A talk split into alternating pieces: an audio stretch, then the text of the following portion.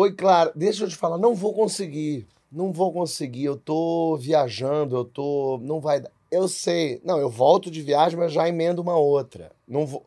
Claro, deixa eu te falar, eu amaria. Eu super adoro, adoro você. Você é uma, olha, uma querida. Mas não tenho, não tô conseguindo, tá? Infelizmente, é uma pena. Tá, mas vamos marcar. 2025 tá aí, a gente com certeza vai, vai conseguir. Claro.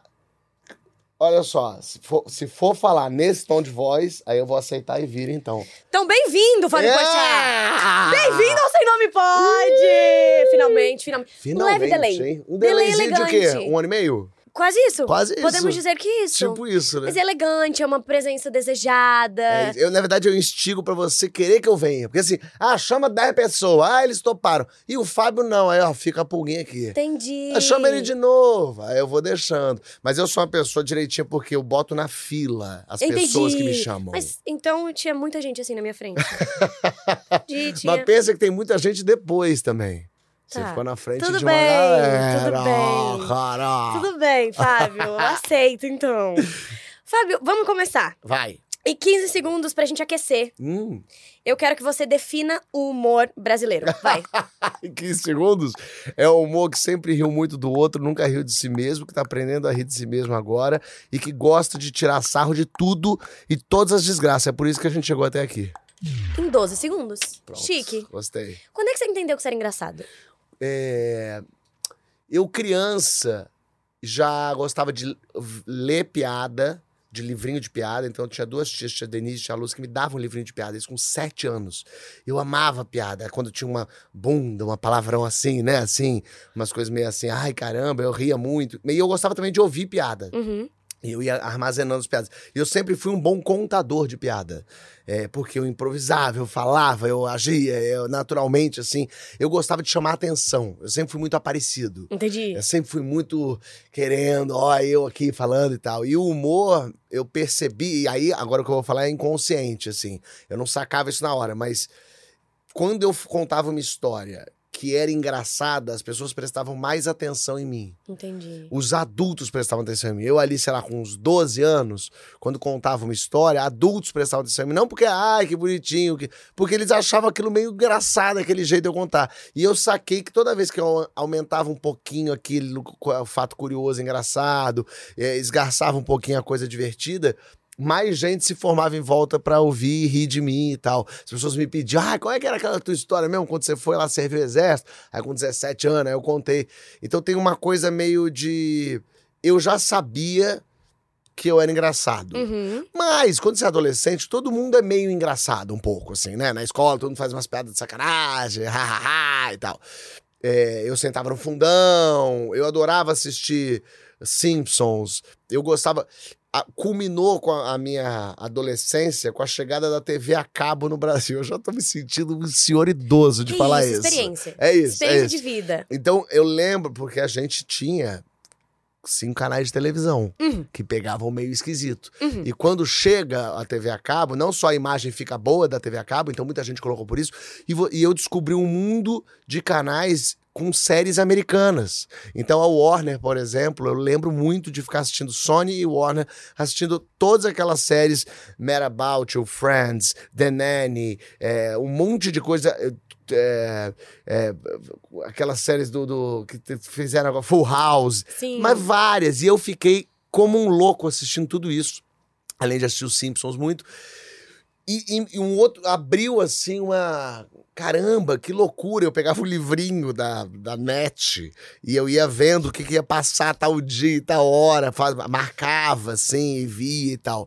Então eu, eu gostava da de comédia, eu gostava de rir, eu gostava de fazer as pessoas darem risada. É, eu decidi tomar esse caminho e percebi isso como um- uma, uma vocação para o trabalho Uhum. quando eu fui no tal do programa do jogo, que eu pedi pra ir lá na frente e tal. Fui lá que eu descobri que era aquilo que eu queria fazer da vida, fazer as pessoas darem risada. É, e aí eu Aí eu mergulhei de cabeça nesse mundo mesmo. E você fazia faculdade de administração. Isso pra mim começa errado. Então, mas na verdade é certo por linhas tortas, na verdade. Você tinha que estar ali no Jô naquele momento. É você tinha que estar estudando administração pra e chegar só na plateia do Jô. jeito eu faria isso. Entendi. Mas você, antes disso, nunca imaginou ou nunca cogitou levar como profissão Não. a comédia? Eu fazia teatro é, na escola, Sim. teatro, nenhum curso profissionalizante, tudo meio bobagem assim. É, e cheguei até a fazer um curso pré-profissionalizante, que era meio três vezes semana, à noite, Que era mais um compromisso. que era um pouquinho mais um compromisso, assim. E eu gostava muito de- daquilo. Hoje é evidente, porque eu era aquilo. Mas na hora eu só achava que aquilo era, era legal, era uma coisa que me tirava da minha realidade, do, do- era um outro grupo de pessoas diferente. Eu sempre fui mais cabeça aberta, eu sempre fui mais largadão, assim, mesmo dentro do cabeça fechada que eu era. Eu era mais, ah, tanto faz, vamos nessa, vamos fazer, é isso. Eu penso, como assim fazer um negócio desse? Eu sempre fui mais largadão, mais de boa, mais tranquilão, assim. Então eu não me encaixava tanto no mundo careta, assim, que eu, que eu vim, assim. Uhum. É, então, quando eu chego no teatro, tem um encontro, assim, de, é, de todo mundo, né? O teatro tem uma coisa... Tem que ser, assim, um- livre de preconceito, né? Porque você tá Uhum. lidando com gente, você tá falando com personagens e tal. E, de repente, eu tô num lugar onde tem branco, preto, gay, hétero, homem, mulher. Tem uma coisa meio... Todo mundo meio mandando junto, assim. É, claro que não tá nunca livre de preconceitos, porque sempre tem e tal, mas assim, tem uma cabeça mais aberta o teatro. Por isso, quando eu entrei na Cal, lá no Rio de Janeiro, a escola de teatro, Sim. No dia um eu falei, esse é o meu mundo. Eu já sabia, assim, não tinha a menor dúvida. Não teve nenhum momento que eu falei, ai, será que? Eu falei, não, com certeza absoluta eu pertenço a este mundo. O que, que eu vou fazer nesse mundo, eu não sei. Mas olha, quis a vida por caminhos certos, por linhas certas. A minha turma era com o Paulo Gustavo e o Marcos Magela. Sim. Então, assim, era uma turma de comediantes. Era uma turma, né, assim, com três comediantes que de lá se firmaram como comediantes. Então, assim, a comédia tava muito pulsante ali. E eu comecei a escrever. E aí eu comecei a, a- Toda a forma artística minha começou a sair um pouco. Eu acho que eu comecei a escrever por conta de Luiz Fernando Veríssimo. Uhum. Eu lia os contos dele, as crônicas, e era muito engraçado. Ele é um gênio mesmo, assim. E o Veríssimo, ele escreve tão fácil, tão. Você lê de uma forma tão leve que. A- o que eu pensei, tadinho de mim, mas né, com 17 anos, é, ah, isso eu consigo fazer Aham. né? E, e claro que eu não consigo fazer aquilo, mas, é, mas aquilo abriu a minha cabeça para existe um tipo de escrita que não é vós sois aqueles que tu-" Entendeu? É o cara que fala: Oi, tudo bem? Como é que você tá? Tô bem. E muito diálogo. O Veríssimo tinha muito diálogo. E assistindo os normais na TV, que eu Sim. amava os normais, eu amava o texto. Eu sempre gostei muito do, do texto, assim. Engraçado que quando eu era adolescente, eu não lia muito. Eu odiava todos os livros da escola. Todos, até, até ali uns 10 anos eu adorava os livros todos. Berenice Detetive, é, o, é, como é que chamava? O do gênio. Ai, que inferno. Mas enfim, o Bola e todos eles que faziam a, desde a coleção Vagalume e tal. Eu gostava desses livros, que eram livros feitos pra, pra gente gostar de Sim. ler. Aí quando você chega com 13 anos, vai ler o Curtiço, aí você começa a ter ódio de leitura. É Com uma 13 eu pena. li exatamente o curtiço. Eu Não. senti aqui. Não é? É uma tristeza isso. Dá pra criança de 13 anos ler o Curtiço, você não quer que ela aprenda a ler, você não quer que ela Você não quer que ela goste, né? né? Assim, aí eu li O Senhor dos Anéis, aí já era uma outra coisa e tal, não existia Harry Potter na minha época, então era O Senhor dos Anéis e tal. E, e- mas eu gostava de ler o Veríssimo, eu gostava, é, quando eu vi os normais, aquilo ali, mais uma vez, era tão bem escrito aquilo que eu falava, isso eu sei fazer. Se eu sei escrever o- as observações do dia. E aquilo começou a me motivar a escrever. Ah, botar no papel, porque eu queria tanto fazer aquilo que eu comecei a escrever para eu mesmo fazer. E na Cal eu já escrevia pro Paulo. Uhum. Aí eu já fazia, eu e o Paulo chegava, não tinha WhatsApp. E aí eu chegava lá com o texto impresso à noite. Paulo, que eu escrevi. Aí ele pegava e começava a ler comigo. Aí eu lia com ele. E aí a gente lia e falava, não, não é isso. Aí ele dava um input, ali colocava uma coisa, eu já anotava para trazer, já corrigido no outro dia pra gente fazer. Então tinha, quando eu descobri o teatro, eu meio que larguei um pouco tudo, assim. É, eu, eu tinha família no Rio, eu fui morar com a você minha falou, larguei tia. minha família. Larguei, mas quase larguei um pouco, porque São Paulo, minha família, tá, em sua maioria estava aqui. No Rio eu tinha minha tia e meu tio, que eu fui morar com eles, e minha avó. Era um pouco isso, assim. É, e não conhecia ninguém lá. Então eu meio que larguei minha cidade, meu estado, que era São Paulo. Na verdade, eu sou carioca, mas eu tava aqui 19 Uhum. anos. Larguei minha família, meus amigos de infância, fui pro Rio é, e entrei na escola de teatro. E falei, cara, é, é totalmente isso. Meu, meu mundo virou uma outra coisa, assim. E qual é o maior dos clichês de roteirista que você pode falar que estão na sua vida? É, de, de que eu admiro e gosto, você Sim. diz? Ah, tá.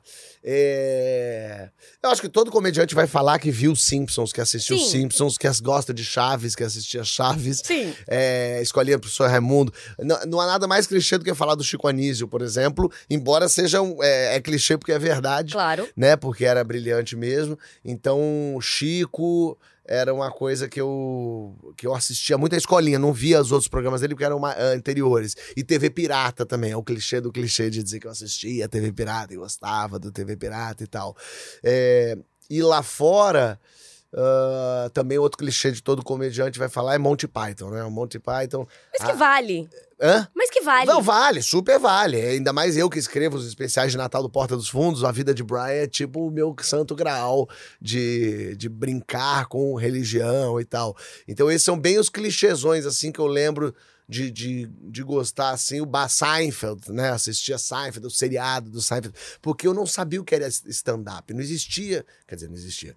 Eu não via stand-up. Uhum. É, o Jô fazia, o Chico fazia e tal, mas eles faziam um stand-up que era assim, eles contavam piadas de outras pessoas, às vezes até material de outra gente, assim, de, de americano, contavam causos ali, que era maravilhoso, era Uhum. hilário, só era, não era como é o stand-up hoje, que não, o texto é meu, eu escrevi, eu fiz do meu jeitinho e tal. Uhum. E então eu não sabia o que, que era stand-up. Então o Seinfeld eu via a série, mas não passava aqui shows de stand-up, não tinha isso. Então quando eu fui fazer stand-up no final de 2006, quando o Cláudio Torres Gonzaga me chamou, ele falou: pô, você conta umas histórias engraçadas, você não quer fazer stand-up? Eu falei: o que, que é isso? Aí ele me explicou o que era. E eu falei, cara, eu acho que eu já tenho um texto escrito que é isso. Eu tinha um texto escrito à mão, que eu escrevi à mão, e mostrei pra ele. Ele leu e falou: Isso é stand-up. Então eu tinha escrito stand-up antes de eu saber o que era stand-up. Era uma coisa assim. é, um- eu falando sobre coisas do cotidiano, mas não era muito eu, era um eu meio, meio mais maluquinho, Uhum. falando de- do dia a dia. Então não era um personagem, não era teatro, mas era. E eu, não, eu tava muito perdido. Quando eu descobri que aquilo era stand-up, que eu gostava daquilo, eu comecei a escrever. E aí eu começo a fazer stand-up em 2007. Tá, eu quero voltar no stand-up daqui a pouco. Quero perguntar. Eu é falo que muito, eu vou me faz. adiantando. Mas eu Quando eu, adoro. vejo, eu já tô em Não. 2022, veio então. Mas eu... e agora que história é essa? Poxa, não, é, quando você conheceu o Ian, eu, eu- ah! você passou pelo Porta dos Fundos, é como foi esse encontro com o Ian, que eu sei que foi num curta, como é que isso aconteceu e como isso se tornou o Porta dos Fundos? É muito curioso, assim. Quando eu chego no Rio pra, né, pra estudar teatro em 2002, eu, eu vou pra Cal e entro na faculdade de cinema. E quando eu tô na faculdade de cinema, é, eu, eu vou conhecendo pouca gente ali. E uma amiga da minha turma conheci o Ian e falou: Ah, tem um diretor que tá procurando um ator pra fazer um curta. E aí me indicou. O Ian é tão maluco, daí a gente marcou uma reunião e ele ficou me vendo de longe enquanto eu tava esperando. O Ian é muito assim. Aí ele veio, a gente comunicou, mas não foi o Lobinho Nunca Mente, não. Aham. Foi um outro curto chamado Brasil, que ele tinha escrito que ele queria fazer, e eu topei, vamos, vamos fazer. E ali eu comecei a ficar muito amigo do Ian, em 2002. A gente foi ficando muito amigo, muito amigo. O Ian é muito curioso, ele tem boas ideias. O Ian tem umas ideias mais malucas, e tem umas opiniões super interessantes e curiosas. E ali eu fui me pegando o Ian, a gente foi ficando amigo, amigo, amigo. A gente depois chegou a fazer um outro curta, depois ainda fez. um- Nada disso existe, apareceu em lugar nenhum. Ah. Depois a gente fez um longa, e a gente ia falando, vamos escrever um roteiro junto, não vamos, vamos fazer. A gente foi nessa de se encontrando e se falando. A ideia do Entre Abelhas, o filme que eu fiz Sim. com ele, surgiu antes de Porta dos Fundos. Surgiu ali em 2000, era uma ideia que eu tinha, que eu contei pra ele, que ele gostou. Aí eu meio esbocei uma coisa, mandei pra ele, ele mexeu, isso ficou, sei lá, uns oito anos sendo meio ali feito, esquecido, fez até que a gente resolveu fazer. E aí, em 2000, eu botei o Ian pra escrever o Junto e Misturado, que era o programa do Bruno Mazeu, que eu fazia Uhum. como ator e escrevia também. O Ian entrou como roteirista. Então, assim, era- eu sempre jogava o Ian na- nas que eu tava, ele sempre me jogava nas que ele tava. E aí, eh, o Ian era, fazia o Anões em Chamas, que era o prenúncio do Porta dos Fundos, que eram Uhum. esquetes muito malucados. O Ian é muito bom diretor, ele tem uma visão é, interessante da internet que ninguém tinha naquela época. E aí ele conhecia o Antônio Tabet, que fazia o Kibi Louco, que era o maior site de humor da América. E aí eles se juntaram, queriam fazer alguma coisa nova e o, o Antônio escrevia com o João. E aí, quando eles falaram, vamos fazer uma coisa de comédia, o Ian falou, tem que chamar o Fábio. Só que nesse momento ali em 2011, eu já estava fazendo stand-up, eu já estava fazendo shows, eu não era conhecido, Uhum. é, é, mas tinha um público de YouTube que via e tal. E aí eles marcaram uma reunião e eu era muito prático. Eu era assim, bom, e aí, mas vai acontecer o quê? Eles queriam fazer um programa de rádio, na verdade, primeiro, era uma coisa meio assim. E aí eu falei, mas é o quê? Mas vai ser quando? Então vamos começar a trabalhar quando? Vamos fazer quando? Isso assustou um pouco o João, por exemplo. Falou, ah, esse cara, não quero esse cara que ele não tá se envolvendo. O Ian falou, não, fica com ele que acho que a gente vai se Calma. dar bem se a gente ficar com ele. E aí, com esses nós quatro, é que a gente começou a pensar o que era. Aí fizemos uma leitura de roteiros na minha casa, é, com amigos, Rafael Infante, Lobianco, Clarice e Gregório. E aí, quando terminou a leitura, a gente adorou aquilo. Quando o Gregório foi embora, ele liga e fala: Eu quero fazer parte, mas se eu for um dos sócios. Uhum. E a gente falou, tá ótimo, chamamos o Gregório pra, pra junto. Então, essa minha ida com o Ian tá muito entrelaçada por isso aí. Vocês tinham ideia do que vocês estavam fazendo? O Ian tinha, eu não. Pra mim era uma coisa divertida de fazer umas bobagens nossas que a gente queria fazer, que a televisão não deixava a gente fazer.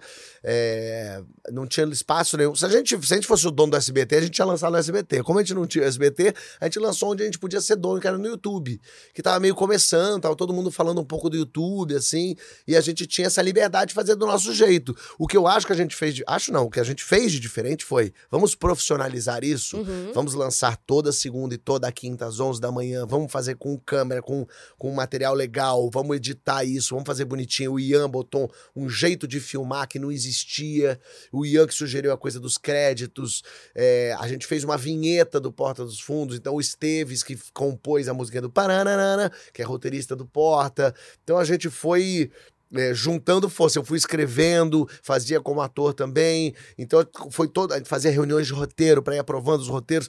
Então a gente foi criando um negócio que o Ian o tempo todo falava: a gente vai ganhar dinheiro com isso, a gente vai ganhar dinheiro com isso. A gente falava: Ian, não sonha, não surta, porque é YouTube, ninguém ganha dinheiro com isso. A gente tem, a gente tá fazendo aqui porque é legal. Eu, cara, não, vamos nessa. E aconteceu que o Porta, a gente lançou em agosto de 2012, o Porta dos Fundos. Em um mês, as pessoas já estavam falando muito sobre isso. É, em dois meses, é, só se falava disso. Em três meses, tinha que assistir cada episódio como se fosse o último é, capítulo da novela. É verdade. Você viu os? Você viu os? Eu Pegava o celular, precisa ver, olha, ver. As pessoas paravam o que estavam fazendo para ver o Portos Fundos, ficar mo- mostrando para outra e tal. Naquela época que os celulares ainda nem tinham essa tecnologia. E aí ali a gente viu que a gente tinha um negócio muito divertido na mão e as pessoas estavam querendo a gente. Eu acho que um dos nossos acertos foi não ter ido para nenhuma televisão, Uhum. não ter cedido, ter mantido o YouTube ali como a nossa casa. E eu imagino que, de nenhuma forma, o alvo de vocês era o público adolescente. Então, quando a gente entrou na internet, a gente imaginou que só adolescente ia ver a gente. Que quem vê YouTube naquela época era só adolescente. Sim. A gente não imaginou, então a gente atirou no que viu e acertou no que não viu. A gente não percebeu que existia uma parcela muito grande de adultos que não estava, que não achava lugar para rir. Que não tinha coisa pra porque era na época do Zorra Total, Sim. que era isso, é uma bichona, era um humor muito velho, muito antigo, que funcionava, lógico, uma, uma parte e tal, mas assim, esse tipo de humor, que falava nome, falava marca, sacaneava, falava de todos os assuntos, sacaneava a gente, sacaneava os outros, umas coisas que ninguém fazia. De temática, assim. Então, quando a gente faz, a gente percebe que os adultos estão vendo a gente. Eles estão achando engraçado aquilo. Eles estão. Como é que eles falam um negócio desse? Só vocês podem falar uma coisa dessa. Como é que vocês falam coisas assim e tal? E a gente se deu conta que os adolescentes até gostavam e tal, mas é, foram os adultos que firmaram. As pessoas assistiam no trabalho, indo pro trabalho. Elas chegavam 11 da manhã, era um horário meio pensado para isso. A pessoa chegava 8 da manhã no trabalho, quando dava 11 horas, ela já, já tinha trabalhado, tava tomando o primeiro cafezinho do dia para dar uma segurada. Vamos assistir um videozinho do Porta dos Fundos que tinha dois minutos, três minutos. E isso foi pensado. Isso foi pensado. O, o tempo de duração. Isso é pensado. Inclusive, a estratégia de o primeiro ser lançado, porque o primeiro Porta dos Fundos que a gente lança não é um sketch, é um compilado de. Uhum. São oito sketches que a gente lança, que foi um, um pensamento também que é. Se a gente lançar um sketch só, as pessoas vão ver e vão achar que é uma bobagem. Se a gente lança oito sketches juntos, o pessoal vai entender, "Ih, ó. Tem um conceito aí. Esses caras fizeram, tem atores diferentes, tem temáticas diferentes. Se a gente lança um só que fala sobre cocaína, fica parecendo que a gente tá, fala de drogas. Se a gente faz um de cocaína, um de praia, um de casal, um de. Aí, eita, é um compilado, é um programinha de sketches na internet que é muito bem feito. E isso também foi um acerto.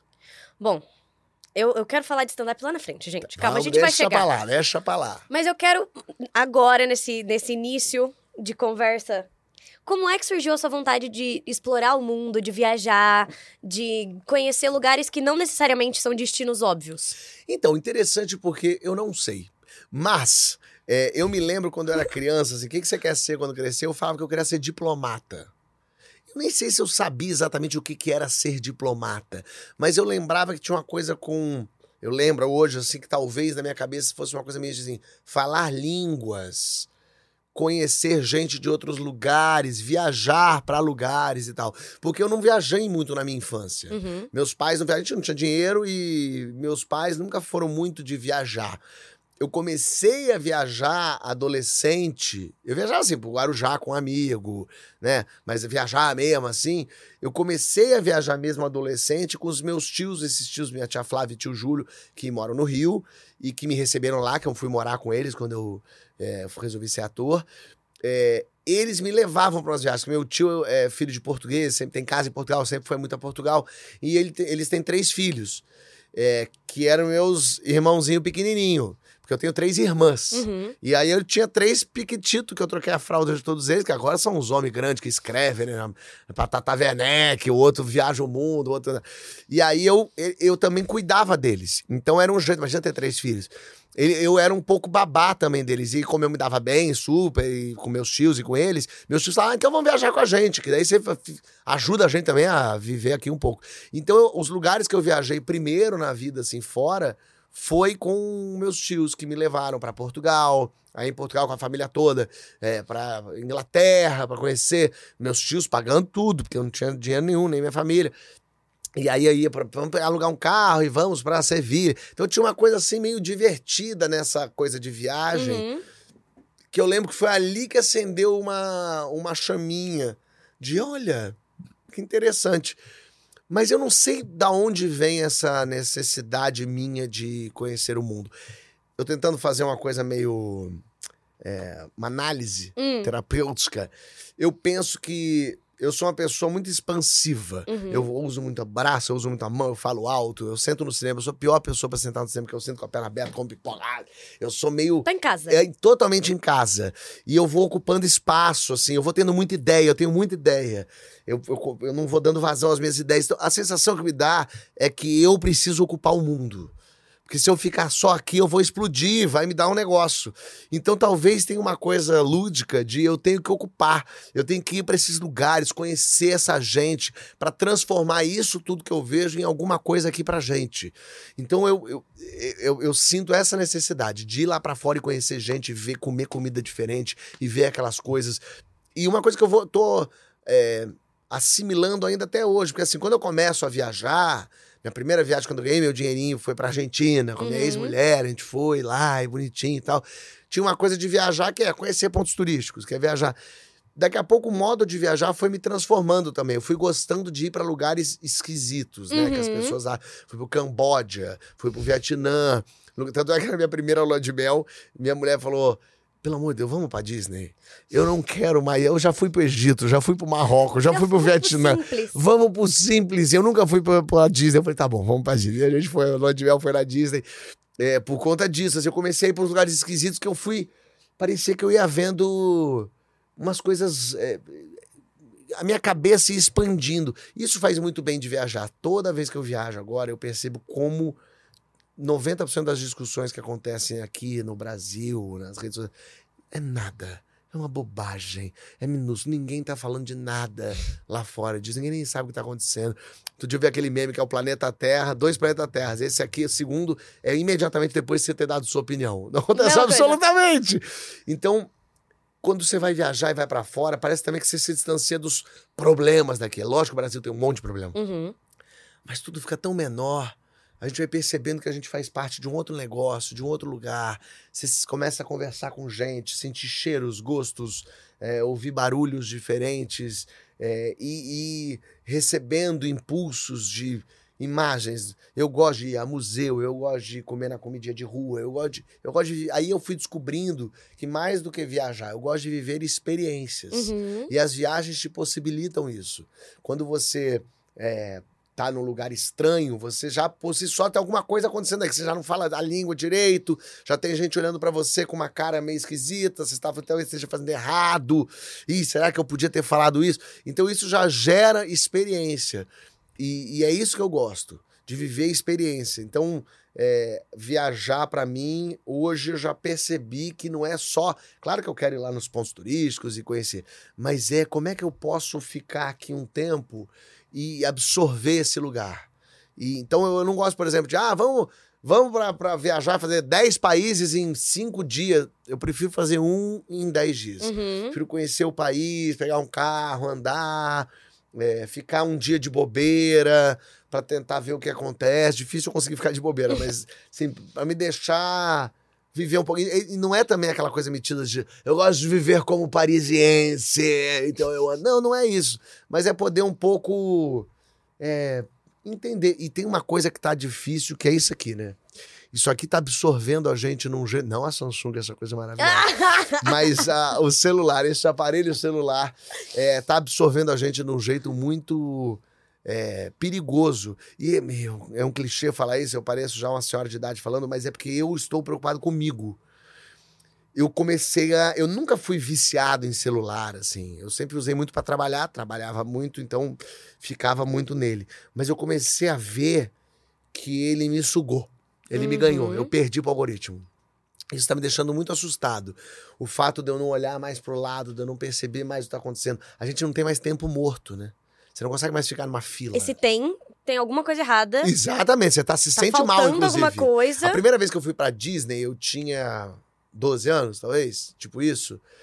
É, é. A gente, eu pegava fila, eu fui em julho, imagina, Disney, Meu férias. Eu Deus. pegava fila de duas horas. Sim, E eu ficava na fila. não tinha o que fazer. É, esperando, conversando com meu tio, meu primo.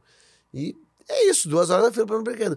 Aí quando eu fui na Disney com o celular, é um negócio você nem vê a fila. Você fica só aqui, ó. tchic, tchic, tchic, Comentando, ouvindo, vendo o que tá acontecendo no Brasil. fazendo qualquer coisa. Qualquer coisa. Não é que você tá aprendendo francês.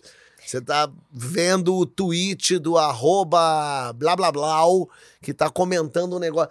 Isso é, isso é tão nocivo, assim. E eu não tô, eu tô tentando me, assim, sair desse, dessa areia movediça que tá me tomando. Eu tô preocupado com isso. E, e viagem é isso, é bom desconectar, é bom sair. E o celular não deixa a gente sair. Você, por acaso, você escolhe destino que pode ser que você não tenha sinal? Por isso? Ou não? Não, mas, por exemplo, avião já pega celular, né? Você já É. consegue ter. Eu não, não pego. Ah, não. Não, eu não Aí eu acho, eu, acho além da conta pagar a, É, a internet eu também do- acho, do mas eu entendo. Às vezes as avião. pessoas precisam ali, mas, cara, tem tanta coisa, dá pra ser. Eu, é, avião, pra mim, virou lugar sagrado de ler livro. Eu leio livro no avião. É, é onde eu pego meu livrozinho e falo, "Ui, Rio São Paulo, eu vou ter 40 minutos pra ler meu livrinho aqui gostosinho, beleza. É, mas eu não escolho exatamente o lugar pra não ter celular. Mas eu não me importo que não tenha mais. Eu fui agora pra Serra da Capivara, lá no Piauí. São as pinturas rupestres lindíssimas, interessantíssimas. E lá não pegava direito o celular. Eu achei ótimo. Desculpa, eu ri porque eu lembrei do tweet que falaram que parecia a sua a parede. infiltração a da minha infiltração da sua casa. A Zabi que falou. E parecia mesmo, esse que era o pior. Mas ali o celular não pegava, achei bom. Falei, ó, que bom. Ficar um pouco. É isso, assim. E vive ali. Vive aquele troço. Vê a pintura e fica. Claro que a gente tira a foto e Óbvio. filma. E eu era uma pessoa que não tirava foto. Não eu falava, ah, eu quero guardar na lembrança. Eu esqueço. Eu esqueço de tudo. Eu tenho uma memória horrível, eu não lembro de muitas viagens. Um dia eu tava vendo coisas do Vietnã, assim, e eu- na televisão, um programa. Eu falei, poxa, eu fui pro Vietnã, não fui nada disso. Eu tinha ido em tudo. Eu fui nas minhas fotos, eu tinha visto tudo aquilo. Fiquei ir de novo? Mas é bom. É, talvez. Essa falta de memória É, te, né? te Tipo, proporciona conhecer de novo. ó. E, eu, e eu lembro, a, a minha sorte é que a minha primeira mulher tirava foto de tudo. Uhum. Então eu tenho essas fotos, mesmo que eu não lembre. E a minha ex-namorada também tirava foto de tudo antes de eu começar a assumir a tirar foto mesmo. Então, no meu casamento passado, muitas vidas, eu já tirei foto de tudo. São as eras. São eras, são eras. Então eu já tenho foto de tudo. Ainda mais que eu comecei a trabalhar com isso. Então, nas histórias que eu conto, eu mostro as fotos. Na peça que eu faço, Isso é eu uma das mostro coisas as mais fotos. legais. Não é legal? É maravilhoso. Pra quem não viu a peça do Porchat, ele conta a história e do nada ele tem um registro, ele tem um vídeo, o vídeo da massagem. Ah, isso é uma maravilha. É maravilhoso. É, o homem me estala pelas costas, me tira, o outro vem na, na testa, tá, tá, tá, tá, tá. Insalubre. É horrível o e negócio. você tem o registro de tudo isso. Eu tenho. E isso eu consegui ter. Isso é uma das partes mais legais. É legal. Como é que você decide agora, depois que você já foi pra tantos destinos, como é que você decide qual o seu próximo? Tem uma mistura de quer, gosto de ir para lugar novo, Uhum. conhecer umas coisas diferentes. Por mais que você não lembre, lembre, não ido. Mas eu também. é, eu, eu vou botando assim: lugares que eu quero ir. E vou abrindo brecha para lugares que me contam que eu tenho que ir. Então, por exemplo, eu nunca quis ir pro Irã. Não é uma coisa que ficar, né? Vou ir pro Irã. Mas a Glória Maria falou pra mim. Eu falei, Glória, qual o lugar mais legal que você já foi? Ela, Irã. Fui duas vezes. Eu falei, pô, uma mulher preta no Irã dizendo que é o melhor lugar. Cara, esse Irã deve ter alguma coisa curiosa aí. E aí falei com o Zeca Camargo, qual lugar que você. Aí ele falou: olha, eu nunca fui, mas o lugar que eu mais quero ir na vida é o Irã. Falei, pô, esse... aí eu abri uma brecha pro Irã aqui. Eu falei, opa, traz o Irã pra dentro aqui da minha listinha que eu nem sabia que eu ia. Aí daqui a pouco, Albânia. Eu, Albânia? É, tem umas praias lindas, é em cima da Grécia, é muito mais barato que a Grécia, tem as mesmas praias. E, pô, olha, Albânia vem e entra. Então eu vou meio assimilando. E as pessoas agora sabem que eu gosto de viajar, Uhum. elas vêm me dar dicas, elas vêm falar coisas. Legal. Então, pra San Blas, a viagem que eu fiz com o Paulo Vieira e o Cambota, que eu contei no que meu é programa. perfeita essa história. Essa história maravilhosa. Eu estava San- no Santos Dumont um dia, no aeroporto, e aí veio um casal. Chato, tudo bem? Tu já foi pra San Blas? Conhece? Eu falei, não. Procure que é. Eu falei, tá bom. E aí foram embora. Eu falei, deixa eu ver, esse casal me abordou pra dizer isso. Eu olhei e falei, gente, que praias magníficas, que lugar maravilhoso. Pô, é no Caribe, é no Panamá. Poxa vida, eu quero ir pra San Blas, rapaz. Eu deixei ali guardadinho. Daqui a pouco eu capturo. Deu tudo errado, mas o Deu importante é a tudo tentativa. certo! Não, tudo bem, deu tudo errado mesmo. Pra mim que deu certo, pra eles deu um pouco errado. Mas, mas foi muito divertido essa viagem. Mas então algumas viagens são assim, outras não. Eu quero ir, eu quero ir pra China. Vou pra China no final do ano. Já queria há muito tempo, quero conhecer a China, então tá lá, bonitinho. Mas algumas coisas vão surgindo, assim. Decidiu o destino. Qual que é a preparação de viagem? eu vou na internet pesquisar. E vou saber o que, que todo mundo acha, o que estão dizendo, o que, que é bom, o que, que gosta, o que, que não gostam, e vou descobrindo gente que já foi. Aí eu começo a comentar, vou pra China. Quando eu falo que vou pra China, eu já começo a receber mensagem. Ih, eu já fui pra China, eu já fui pra China. Por exemplo, é, quando eu fui, fui pro Quênia pela primeira vez, eu queria fazer safari, então eu ia fazer Quênia, Tanzânia e Ruanda. E aí eu escrevi pro Estadão e eu escrevi dizendo: estou indo pra lá, quem tiver dica me mande. Eu comecei a receber uns e-mails e recebi um e-mail de um casal. Falei, eu já fui pra sete vezes pra Tanzânia, oito vezes pro Quênia, duas pra Ruanda. Eu já tenho dicas. Eu falei, maravilha, mandei, vamos nos encontrar pra jantar. E aí me encontrei com esse casal que eu nunca vi na minha vida, sentei pra jantar, falei, muito bem, então é isso. Desce Tá dica. aqui a minha viagem, o que que eu mudo? Eles foram falando, não, isso aqui não, esse é bom, esse não, tem que ser nesse hotel, nesse tudo. Saí de lá, liguei pra um agente de viagem e falei, ó, muda tudo, eu quero isso. Ele, não, mas não dá. É isso que eu quero, porque é assim que tem que ser. E aí mudei toda a viagem pra ser como eles tinham programado e pensado. E esse casal virou um casal de grandes amigos.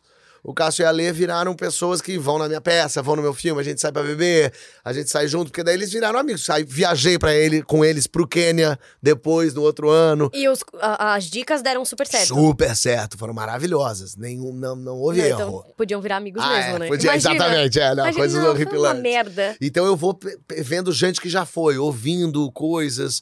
E aí você foi mesmo, e foi legal, é, o que, que vale, o que, que não vale. E tentando ver gente que viaja legal também, que não é só, ai, fui, cheguei quando eu vi, tava Uhum. uma gente menos deslumbradora e mais assim, vivendo a coisa. Então eu vou pesquisando muito isso, vou indo atrás e nos. Eu, eu vou em sites diferentes, assim, coloco dicas. Vamos supor, vou pro botão agora. Dicas botão. Então tem as dicas dos brasileiros. Aí eu coloco top 10 botão. Porque daí tem os americanos e os ingleses, que são Claro. dicas diferentes e olhares diferentes. E às vezes eu coloco Los dias más botão, que daí eu pego em espanhol ali uma coisinha, porque daí eu consigo, eu faço meio que um, Um match de um todos match eles. de todos eles. Então eu vejo assim, isso aqui tá em todos, então tem que fazer. Esse aqui surgiu só que e volta e meia, porque que esses geralmente assim, esses sites botam mais o basicão. Paris. Torre Eiffel, Catacumba, vai no, no, no, vê, vê ali a Champs-Élysées. Tá, tudo bem, isso aí qualquer um fala. Mas aí tem um que fala assim: não, não, mas tem um passeio que é à noite nas prisões da França. Aí você, opa, isso aí ninguém tinha me dito. O que, que é isso? Aí eu vou lá. Se pouca atrás. gente viu, eu quero ver. É isso aí. Aí eu vou lá atrás pra descobrir o que, que é isso. Aí eu começo a fazer esses. achar esses lugarzinhos e, e eu optimizo muito meu, meu tempo, meu dia. Então eu não faço um passeio. Eu faço seis passeios no dia. Eu saio Você, de um. você, você pro- aproveita? Aproveito, aproveito. Não, não, sem, sem sair correndo. Ah, tá. Mas, mas assim, não dá. Porque tem uns passeios também que assim. Conheço o Jardim Botânico de Madrid. Eu quero que se foda o Jardim Botânico de Madrid, porra. Uhum. Eu quero, quero ver um negócio mais divertido. Claro. Gosto muito de comer, então eu reservo os restaurantes, eu vejo onde estão os lugares. E é isso. Boto sempre no Twitter, boto no Instagram. Tô indo, tô aqui, cheguei. Falo com os brasileiros que estão no lugar. Então, pra saber quem que eles, quem, quem que tem uma dica de lá, vem cá, tô aqui na Estônia, o que que faz na Estônia? Na Letônia, que, que, onde come, o que que é? E eu tenho um olho bom, aí também já, hoje em dia já treinado, Sim. mas eu sempre tive um olho bom pra achar restaurante bom. E quando eu digo restaurante bom, não é restaurante caro não, tá? Não é três Claro. estrelas Michelin. Tem esse também que é maravilhoso e é gostoso de ir também. Mas o restaurante bom é aquele que às vezes você tá andando no meio da rua, você olha e fala, que é esse negócio aqui? Deixa eu ver isso. Aí você vai entrando, quando você vê, você tá almoçando a cada senhora que tá ali ralando um queijo que ela mesmo fez, com o parmesão vindo da Noruega. Então tem uma coisa assim que eu gosto de ir andando e no restaurantinho. E eu, eu tenho um olho bom pra restaurante, eu vejo isso, porque às vezes eu paro, tem três restaurantes. Eu faço meio tipo um The Good Doctor, sabe? Aham. Eu vou olhando, olhando, falo, não, é esse. Sabe, será? Eu falei, é esse. Aí quando a gente entra, já tem uma puta da raclete, um queijo derretendo, um negócio maravilhoso. Então eu gosto disso, de olhar e dos passeiozinhos mesmo, de me. de- na, na leitura ali eu já falei, esse aqui tá cara de furada pra caramba, esse aqui. Curioso. Esse aqui, deixa eu abrir esse aqui, olha, tem um negocinho aqui.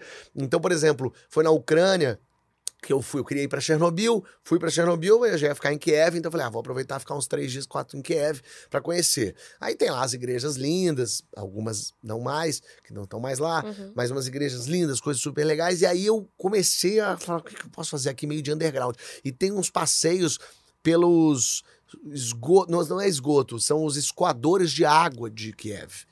Que são enormes. Então você pode fazer um passeio à noite, conhecer uns bunkers. Lá tem um monte de bunker por conta da, da guerra Sim. e tal, que ainda estão fechados e não estão é, conhecidos de- deles. Então existe um grupo de pessoas que arromba bunkers Ah, que maneiro. Hum. e leva você para conhecer esse bunker.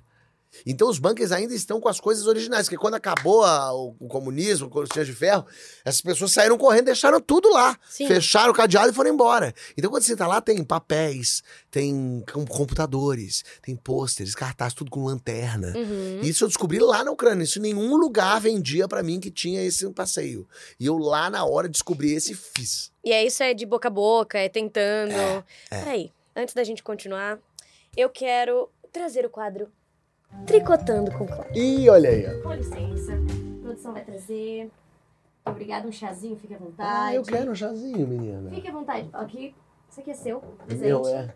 Pra você tricotar. Ah, eu tenho habilidade, Então, sabia? por favor. Aqui, pode pegar o chazinho, pode Ah, pegar o chazinho. vou provar o chazinho.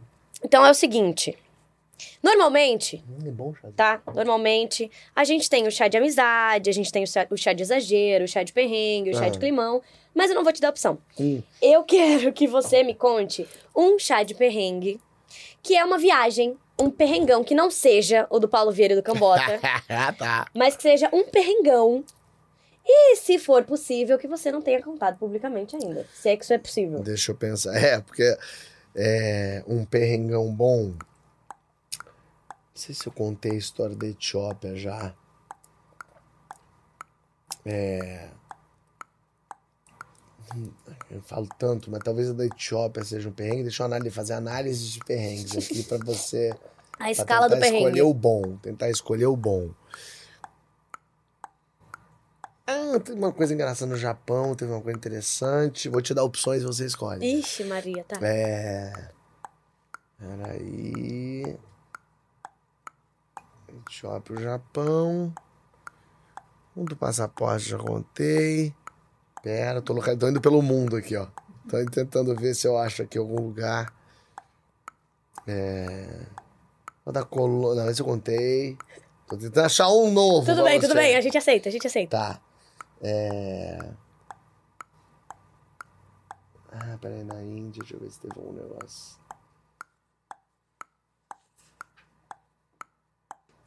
Perrengue, né? Não coisa que foi legal e deu certo. Perrengue. Perrengue. Você pode depois completar com a parte legal. Tá. É... Não, então eu vou contar da Etiópia. Ótimo. Vou contar da Etiópia. Eu fui pra Etiópia. Uhum. Fui sozinho pra Etiópia. Quiser, pode jogar do lado.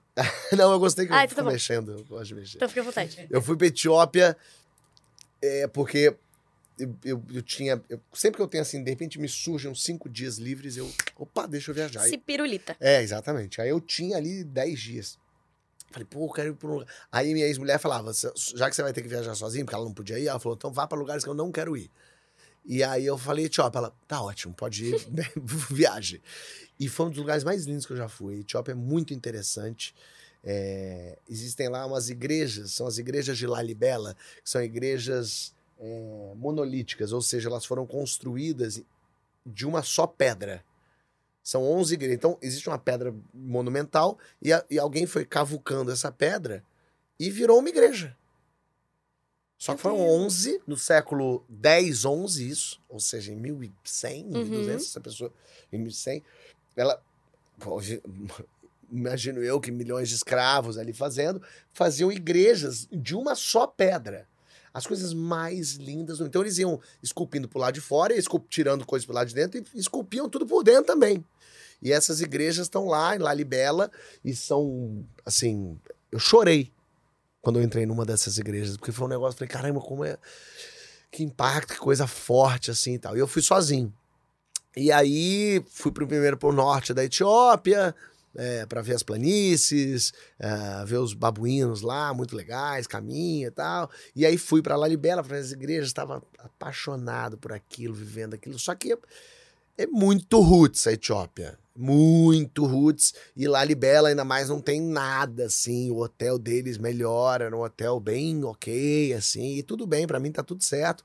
Eu tinha um guia, um guia muito bacana lá, Iob. Depois que é amigo dele, ele veio pra cá, ficou lá em casa.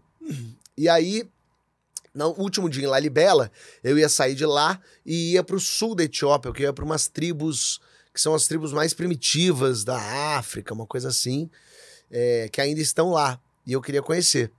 Então eu ia sair de Lalibela, ia pegar um avião até Addis Abeba e depois ia lá pro sul. Na última noite, então, lá em Lalibela, eu com o guia fomos comer alguma coisa no hotelzinho mesmo. Eu resolvi pedir uma pizza, que eu pensei, ah, pizza. Pizza é legal, pizza é de boa, né? Só que eu me dei conta depois que pizza é tudo feito à mão, né?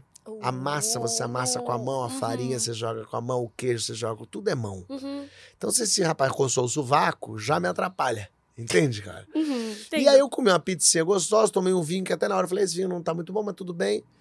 Subi pra dormir, já pensando, a comida não me caiu legal. Aí deitei pra dormir, nossa, a comida não caiu legal, não caiu legal, não caiu legal. Falei, quer saber, eu vou ao banheiro botar pra fora?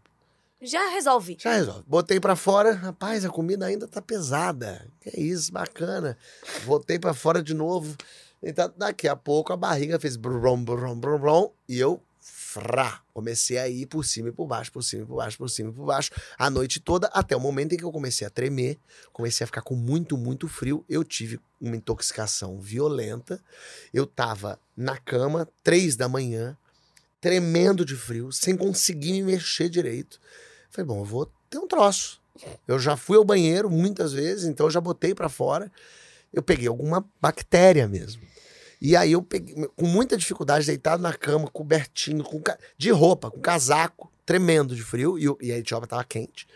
Eu consegui esticar minha mão, pegar meu celular, aí eu liguei pro guia, três da manhã, e eu, ai, eu não tô me sentindo bem. Ele, o que aconteceu? Eu falei, não sei, eu tô passando mal. Ele falou, não, amanhã de manhã eu tô aí. Eu falei, você não tá entendendo, eu, eu preciso, morrer. eu preciso ir no hospital agora. Ele falou, não existe hospital em Lalibela. Tem hospital. Eu falei, mas será que o pessoal na recepção tem um remédio? Ah, sim. Você pode ligar pra eles? Não tem telefone no seu hotel. Ele falou, você teria que ir lá embaixo, mas também não tem gente, porque nesse hotel de madrugada eles vão embora e eles só voltam de manhã. Ou seja, deu. Aí eu falei, e agora? Ele falou, aguenta. Valeu. Aguenta, que às sete da manhã eu tô aí pra gente ir embora. Isso era que hora? Isso eram três. E aí eu aguentei, fiquei lá indo ao banheiro muito, tremendo muito, suando. Quando deu s- amanheceu o dia, assim, porque eu não dormia direito. Claro. Eu, eu meio fechava o olho um pouco, eu abria assim, ainda tava ali. Quando amanheceu o dia, eu falei, graças a Deus, vai acabar. Eu fui me vestir pra ir embora, eu não tinha força pra botar o tênis. Eu botei o tênis assim, por cima só. Peguei a mochila, fui andando. Quando eu cheguei lá embaixo, o guia tava tomando café, ele olhou e fez: Que isso? Tá tudo bem? Eu falei: Não, tá, tudo bem, eu tô mal. Ele, não, calma, come alguma coisa. Eu fiz: "Hum." Ele, não, não, não come nada, calma, não quer tomar um chá, uma água. Aí eu tomei uma água assim. Aí vamos, vamos pra. Ele falou: Você quer ficar lá em Addis Abeba pra gente ir pro hospital? E eu falei: Eu não vou perder minha viagem. Ah, claro. Por causa de uma maldita bactéria. Eu falei, Hum. não, não, não, eu vou seguir pras tribos. E aí fomos até Addis Abeba. Quando chegou lá, ele, o guia, desembarcou e eu seguia de avião para um outro, lá pro sul da Etiópia. E ele me abandonou, abandonou, coitado. Ele foi embora meio dizendo, fica bem, o tem certeza. dele. É, ele cumpriu um pouco, mas ele falou, você tem certeza? Eu falei, não, eu vou ficar. E eu lembro de ficar no avião e ir mendigando remédio no avião. De um por um. Hi, sorry. Eu não tô me sentindo muito bem. Você tem um remédio? Todo mundo. Não tenho, não tenho. Eu tenho lá na mala, que tá Ah, eu despachada. Eu teria. teria? Eu teria. Mas então, mas lá na Etiópia, a resposta da maioria das pessoas é: não tenho porque eu já usei. Ah, Todos eles já tinham passado mal. entendi. E já tinham usado o remédio Uhum. deles. Aí um falou: não, eu tenho, mas tá na mala. Quando a gente chegar, a gente abre. Aí eu fui no voo. Assim, fala, moribundo, assim. Aí cheguei, desci meio ajudado. Quando o cara pegou a mala dele, abriu. Ele falou: não tenho remédio, desculpa, esqueci que eu já tinha usado também. Falei, não, não tem importância, tá tudo bem. Ele, não, tenta. Aí ele me deu um é, soro, daqueles que mistura na água pra Sim. hidratar e tal. Eu pensei, não tem condição, não vou beber nada. Aí eu cheguei, o guia já me olhou, o novo guia me olhou, porque ele falou, ah, o, cara, o falou que você tá meio passando mal. Eu falei, eu tô terrível. Ele, não, vamos almoçar. Eu falei, pelo amor de Deus, eu não quero almoçar nada. Ele, não, comer um arroz. Meu Deus, eu quero arroz. Vamos só embora pra tribo, vamos pra tribo, vamos pra tribo. E aí eu entrei no carro, tinha ido ao banheiro de novo, entrei no... Não parava de sair coisa. Aí eu entrei no carro, fomos indo, e aí eu lá, lá de trás indo, e, e área rural da Etiópia. Eu fui para um Eu tô me lugar, desesperando aqui. eu fui um lugar menos equipado do que Lalibela, que não tinha hospital. Ótima escolha. E aí o, o guia na frente, com o motorista, eu atrás, daqui a pouco, no meio de uma rua de terra, assim, avenida de terra, umas carroças passando, gente andando com coisa na cabeça, minha barriga faz blu, blu. Eu falei pro cara, stop, stop, stop. Aí o cara estopou o carro, eu saí, eu saí meio andando a esmo, assim, pensando onde é que eu vou, e não tinha um matinho. Não tinha nada, a barriga foi, e eu no meio da rua, como se eu tivesse numa. numa Avenida Brasil deles Que maneiro. de terra, rural, Que maneiro. com gente passando, eu abaixo a calça. Nu. Tá. Então pensa, aquele povo etíope vendo este boto cor-de-rosa, gorduchinho, abaixando a calça, e foi numa descida só, Clara. Oh, não. Eu desci não, a não, calça não. e fiz tá, tá, tá! Não, não, não. Eu nem vi o que aconteceu. É, foi uma espécie de Hiroshima minha. Eu foi uma, uma bomba atom Oppenheimer meu que fez aquilo ali acontecer. E eu no que desci subi, foi tá tá tá, voltei. Quando eu olhei, o guia estava com uma cara, porque ele viu muita coisa que ele não queria ter visto. Claro. Ele, Acho que muita ele, gente. Ele viu, ele viu peru, ele viu saco, ele viu bunda, ele viu cocô, ele viu, é, ele viu uma- um negócio assim meio monumental no sentido não de grande, tá? No sentido de horripilante. Que que é isso? Que que esse cara saltou no meio da rua? Imagina! Mas se eu tô aqui com vocês e de repente eu abaixo e Blow. cago aqui. Ia ficar um clima de que, caralho, Fábio, o que que é isso? E foi o que o guia fez. E aí eu voltei, voltei pro carro, ele tá tudo bem, eu falei, let's go, let's go, let's go. E as pessoas que passavam, eu lembro do rapaz da carroça, Hum. com o burrico aqui, ele fez assim, ó. E eu lembro dele não conseguindo tirar o olhar de mim. O que Porque muito viu um compreensível. negócio assim, muito violento. E aí eu voltei pro carro ainda mais desestabilizado, agora humilhado. Agora, nossa senhora, o guia entendeu. Aí a gente chegou no hotel, lá nessa cidadezinha no sul da Etiópia. Que hotel é modo de dizer? Entendi. Hotel é. Casebre. Não, é. é Teto. Era um amontoado. Havia teto. Maneiro. Havia parede e teto. Maneiro. Eu chego lá, assim, não tinha luz, por acaso tava sem luz o hotel. Por acaso. Aí na recepção me dão lá minha chavinha, eu pergunto para um, pessoal na- uns turistas lá, vocês têm remédio? Preciso de remédio. Também não tinha um remédio, tinha só soro, tomo soro. Fui pro meu quarto. O quarto parecia, sabe aqueles filmes de terror, é, é, clichê até, que você vai abrir o chuveiro e faz. E cai água amarela. Era isso. Só melhora. Ah. O quarto não tinha ar, não tinha ventilador, um calor puto, mosca, mosca, mosca, mosca. Eu joguei minhas coisas na cama, eu tava exaurido, também não tinha dormido. Óbvio. E aí eu não tinha comido, tudo bem, mas ainda estavam 24 horas, estava tranquilo. E o guia falou: hoje ainda tem passeio. Hum. Quer ir? Eu falei, quero, vou com certeza. Não, porque- eu vou, porque eu vou aproveitar. Eu tô no meio do sul da Entendi. Etiópia. Tá. Pra ver a tribo. A tribo durou todos esses anos, eu vou ver essa tribo. Eu falei, por quê? Me dá duas horinhas. Aí eu deitei na cama suando. Eu ia tomar um banho. Não, água, meu Deus do céu. Só tinha uma garrafinha de água que eu joguei um pouquinho na cabeça aqui, assim, pra tentar dar uma acordada, meu Deus do céu. E agora? Aí tentei fazer a, a misturinha lá do, do, Do soro, soro. pra tomar um pouquinho, mas não descia, não descia. Eu falei, deixa eu ir no passeio. Fui no passeio. Então eu já com muita ânsia de vômito, com muita vontade de ir ao banheiro, ferrado, chego nessa tribo. E aí estão lá todos da tribo, e realmente é muito impressionante. Tem, é uma mistura de. é, é- é- eles vivem ali, mas é, é- é meio zoológico um pouco, o que me deixa ruim, assim. Sim. Porque se chega lá, eles sabem que eles vão pegar um dinheiro com você, eles sabem que você vai querer tirar foto, mas ao mesmo tempo é como eles se sustentam. Sim. Então eu fiquei meio dividido, mas fui. Só que era uma tribo, essa primeira que eu fui visitar era uma tribo em que as mulheres, elas não lavavam o cabelo, elas passavam manteiga. Hum, Então você imagina, hum. o cabelo de manteiga com Não. o sol da Etiópia na cabeça há poder. dias. Que tipo de óleo que não escorria ali? E que tipo Uhum. de cheiro que não tinha dentro da, da, da cabana onde dormiam todos eles? O cheiro da manteiga Uhum. suada do sol. Uhum. E a, a mulher falou: vem. E eu entrei. Você. Entrei, entrei na cabeça. Que aí você não ajuda E a ainda gente tinha que também, né? abaixar, assim, eu abaixei, entrei, veio, a manteiga foi me tomando, porque não é manteiga, é um, é um, ali já era um, um- o que, que era aquilo? Aquilo já era uma, uma barra de, de- aquilo era, um, era uma putanhesca já, era um negócio, e eu lembro que eu entrei e eu não queria ser desagradável, deselegante, tipo, né? Aí eu já passando mal, tirei foto, vi, aí vamos conhecer as outras cabanas.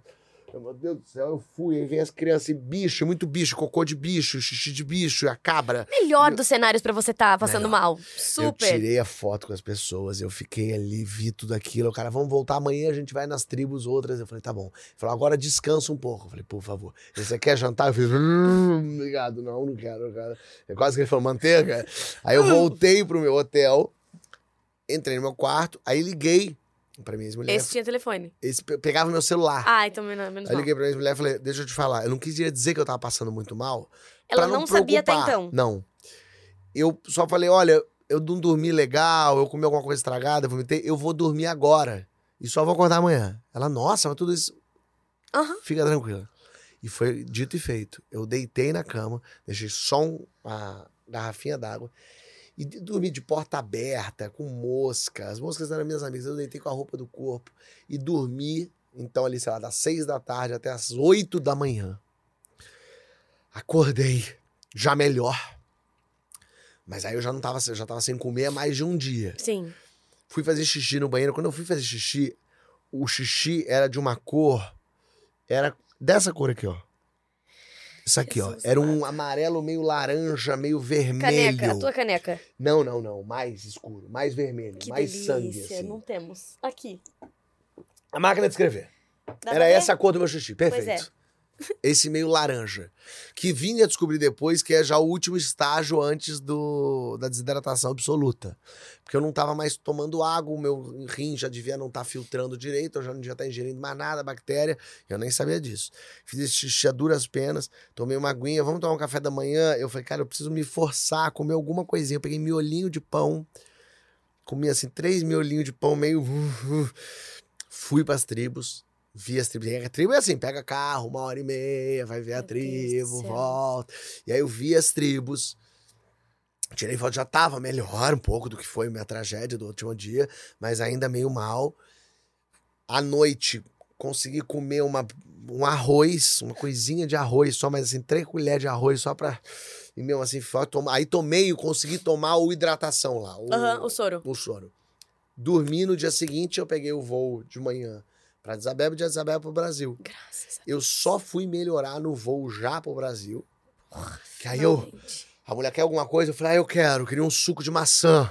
Aí eu tomei um suco de maçã, aí já tinha saído de mim aquilo tudo. Uhum. E o mais doido, que foi como eu gosto de aproveitar até o último dia. Eu amo o já tinha saído de mim. É, Tá. como eu gosto de aproveitar até o último dia, o meu voo de volta, eu saí de lá numa segunda-feira. Uhum.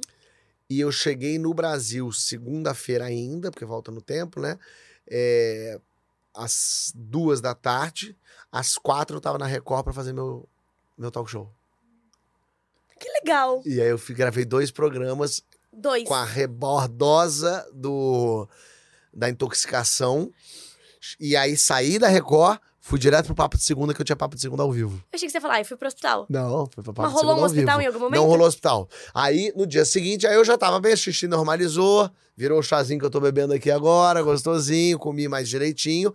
E aí eu falei com uma prima que é médica. Eu falei, cara, aconteceu isso e isso. isso. Ela falou, Fábio, você podia ter morrido. Hum, Sim. Mesmo, literalmente, podia ter morrido. Mas, mas na hora que começou a tremer, a gente já meio que imagina que sim. Ela falou, não, porque o seu xixi tava assim, se você tivesse... to-" Eu falei, poxa, eu não tinha levado um remédio pra prender. Ela falou, graças a Deus. Se você tivesse tomado um, um Imbosec pra prender, Uhum. você tinha morrido mesmo, porque daí toda a bactéria teria ficado. E aí você teria tido uma complicação violenta. Eu até fiquei depois disso bem atento a esses remédios para prender intestino. Eu, eu até levo para ter, mas assim, não toma ele, não- deixa sair. Tá. Deixa sair tudo. E aí eu voltei trazendo da Etiópia lembranças, fotos, recortes e também esse momento de quase morte sozinho. E eu só fui contar pra minha família, pra minha ex-mulher, eu só fui contar isso já que quando eu voltei que eu falei, olha, aconteceu isso, isso, isso. Então, se perdesse você lá, não iam saber nem por quê. não ia saber nem por quê. Que maneiro. pizza. Que maneiro. uma mozzarella! Eu Não sei nem como continuar depois Não disso, é? gente. Tu queria um Puta perrengue? que pariu, mas cacete. De, de detalhes. Meu amigo, cacete. Esse foi um dos. Bom, você viajou todo esse perrengue sozinho. Foi sozinho esse. Agora, qual é um parceiro ideal pra viajar? Tem que ser uma pessoa que tope tudo. Aham. É, não dá pra ter, eu acho que uma viagem, se tem duas pessoas que decidem tudo o tempo todo, é, é ruim. Uhum. É importante que tenha uma. Um que decide e um que obedece. É. Eu tento ser o que. Bom, eu sou o que decide, mas eu tento ser um que decide um pouco em conjunto. Aham. Mas é porque não existe assim. Ah, amanhã o que a gente vai fazer? Ah, Fábio, não sei. Ai, será que. Essa, meia hora só disso é um pesadelo. Tem que ser um pouco assim, Clara. Amanhã a gente pode ir ou pra Torre Eiffel ou pra Catacumba. O que, que você prefere? Mas você sabe que é você que tá decidindo mesmo assim, né? Eu sei, Então tá. mas pelo menos eu te deixo. Porque se deixar em aberto, é- tudo é nada. Então, assim, amanhã podemos fazer de tudo. Não vai acontecer nada. Tem que ser assim. Vamos, é, vamos pegar um carro e vamos até uma hora até a Bélgica pra conhecer? Ou não? Ou você quer ficar aqui e comer num restaurante bom e a gente subir na Torre Eiffel? Então, eu já decidi, mas eu tô abrindo aqui pra gente tomar essa decisão. E aí, se escolher a decisão errada, você fala, não, não, não, não. Eu topo as duas. O que eu ofereço, as duas eu quero. Entendi. Então, ó, a gente tem essas quatro possibilidades. Escolhe aí o que você quer, essas quatro são legais de fazer. E aí eu vou. Então, é, é a pessoa que esteja. que tope isso, assim. Que seja curiosa, que goste. E é evidente que, pra cada pessoa que goste um pouco daquilo que você gosta. Claro. Se você é uma pessoa que odeia museu, ter uma pessoa que ama e a museu deve ser muito difícil, deve ser chato. A pessoa fala, caramba. Mas, mas aí também, eu acho que tem esse lugar que tem que haver uma parceria do tipo. Então você adora museu, eu odeio museu. Você quer muito ir ao museu? Faz o seguinte: vai no museu, eu vou ficar aqui lá de fora tomando uma champanhe. Vai, beleza, vai fundo. Então acho que tem que ter esse também. Não pode ser, ah, eu não quero ir no museu. Ah, eu quero. Ah, mas eu não vou. Cara, ela quer ir no museu, vai no museu. Quando é que você vai estar de novo na Etiópia pra ir no museu, entendeu? Uma viagem também é ceder um pouco dos dois É, lados. tem que ceder um pouquinho, tem que dizer não. E é isso, e se arruma. E, e- e tem que tomar um cuidado, assim. Tem que ser tudo junto, tem que fazer. Não necessariamente. Você não quer ir no museu? Quer. Eu não quero tomar esse vinho? Eu fico tomando vinho, você vai no museu, daqui a pouco a gente se encontra e tá tudo bem. Ninguém nasceu grudado, é isso, separa. entendeu? Dá pra ser. É, A não ser que vocês não, mas eu também quero tomar esse vinho. É, eu tomo, quando você voltar, a gente continua tomando. Tem uma combinação assim de vamos dividir para conquistar um pouco, assim, entendeu? Claro que é gostoso quando você faz as coisas junto Uhum. e top e tal. É, então eu tenho um pouco esse lugar de eu pesquiso, eu sei o que tá acontecendo, eu gosto de saber. Eu não consigo entender pessoas que chegam no lugar e falam, bom, aqui não sei nem o que tem. O que, que tem em Xangai? Xangai é o quê? Falam, pelo amor Mas de Deus, foi a cons- troco de quê? é, entendeu? Você não viu nada. A não ser quando é. Tem viagem que às vezes eu não vejo nada, que é quando. Por exemplo, Galápagos. Galápagos é, já tá tudo organizado, porque não tem como você inventar um passeio. Porque você tá no barco que vai fazer os passeios. Então eu abri mão um pouquinho. Eu falei, quer saber? Vou me deixar surpreender. Já escolhi o barco, vi quais que tinham os passeios legais, que iam para umas ilhas legais, falei, beleza. Lá eu vou descobrir o que é. E aí lá eu descobri o que era. Mas já sabia que em Quito eh, tinha um restaurante legal, já sabia que tinha uma. A, a linha do Equador, no caso, passa até por acaso no Equador. é, pois é, mas a linha do Equador mesmo não passa em Quito, ela passa a 20 quilômetros de Quito. Então tem um lugarzinho lá que eu já tinha visto, conversando com as pessoas, as pessoas já tinham me dito que é muito legal fazer uns experimentos na linha do Equador, porque do lado norte a água corre no sentido horário, no lado sul ela corre anti-horário. Uhum. Então dá pra você fazer. Você bota a, a pia de um lado, corre de um jeito, do outro lado, outro. É legal fazer esse style. Então eu vou já mirando isso. É, e como eu não tenho muito tempo pra viajar, então, e nesse, esse é o lugar que ter uma verba a mais ajuda. Porque daí eu consigo ter um guia que vai me furar a fila, porque o guia já consegue passar na frente, Claro. legalmente, né? Não de Sim, sim, forma sim, escrota. sim. É, eu consigo ter um- alugar um carro, então eu já não preciso ir com um ônibus que leva todo mundo que para em cada hotel. Então eu consigo fazer mais coisas porque eu consigo antecipar e ganhar tempo. Então eu consigo ir com o guia, ir com o carro que já faz um tour, que já me leva no teleférico, já consegue o, o caminho, já faz. Então eu já vou andando por aí para conseguir tentar fazer o máximo de coisas sem virar uma corrida maluca para aproveitar o lugar. Tem como você eleger a sua melhor viagem até agora? A melhor não dá pra eleger, porque realmente é, é muita coisa. O que eu posso fazer assim pra roubar um pouco no jogo é: eu fui pra 60 países, é, além do Brasil, né? O Brasil é o melhor país disparado do mundo. É o mais lindo, é o mais interessante, é a comida mais gostosa, essas são as pessoas mais legais, é o lugar que tem mais coisa pra fazer. O Brasil disparado é o lugar mais lindo do mundo e eu não conheço dois, três quartos do Brasil ainda. É, e tento muito viajar pelo Brasil, porque eu acho que não tem nada pra mim mais cafona que a pessoa que vai para os Estados Unidos, mas não conhece Maceió. Não- entendeu? Não conhece Manaus. não- nunca foi pro Jalapão. Pô, o Brasil tem tudo e tu vai lá pra ver, entendeu? Vamos ver as pinturas das cavernas na França? Não, amigo, vai no Piauí que você vai ver, vai sair mais em conta é mais lindo e é mais importante. Sabe umas coisas assim? Então o Brasil é disparado o melhor lugar. É. O lugar em que eu parece, assim como eu me encontro na comédia, eu me encontro no mundo, é essa região da África ali, é, subsaariana, é, Quênia, Botsuana, Tanzânia, esse, esse mundo ali é um mundo em que eu me reconecto comigo. É uma coisa interessante, porque quando tô, o Quênia especialmente, o Quênia é um lugar que desses que eu achei o povo mais legal, mais animado e, e tudo gostoso, o safari incrível. Quando você tá dentro do jeepzinho, tem uma coisa que primeiro que é o seguinte, você volta a ser bicho. Então você tá num lugar que o leão pode comer. Uhum. Então, assim, caramba. Então, a gente sai dessa empáfia do ser humano que foi pra lua e volta pro ser humano que não, mas se vier o hipopótamo, a gente mata, tá? O lindão que foi a lua. Então, a gente volta a ser bicho. A África é onde a humanidade começou. Então, caraca, a gente, a gente veio daqui. A gente viveu nesses lugares aqui. A gente andou com esses bichos aqui, sendo não o topo da cadeia alimentar, mas sendo um outro lugar. Caramba, então tem esse lugar. Aí você vê aqueles bichos, são os bichos, você vê um, um rinoceronte uma girafa do seu lado. E, e, e aí você se conecta com a natureza de um jeito, não um clichê bobo assim, mas de um jeito assim, a gente percebe que a gente é a natureza. Porque a gente esquece que a gente é a natureza. A gente tá usando roupa, a gente toma um chazinho, a gente tem um microfone. Isso aqui não é nada de ser natureza, né?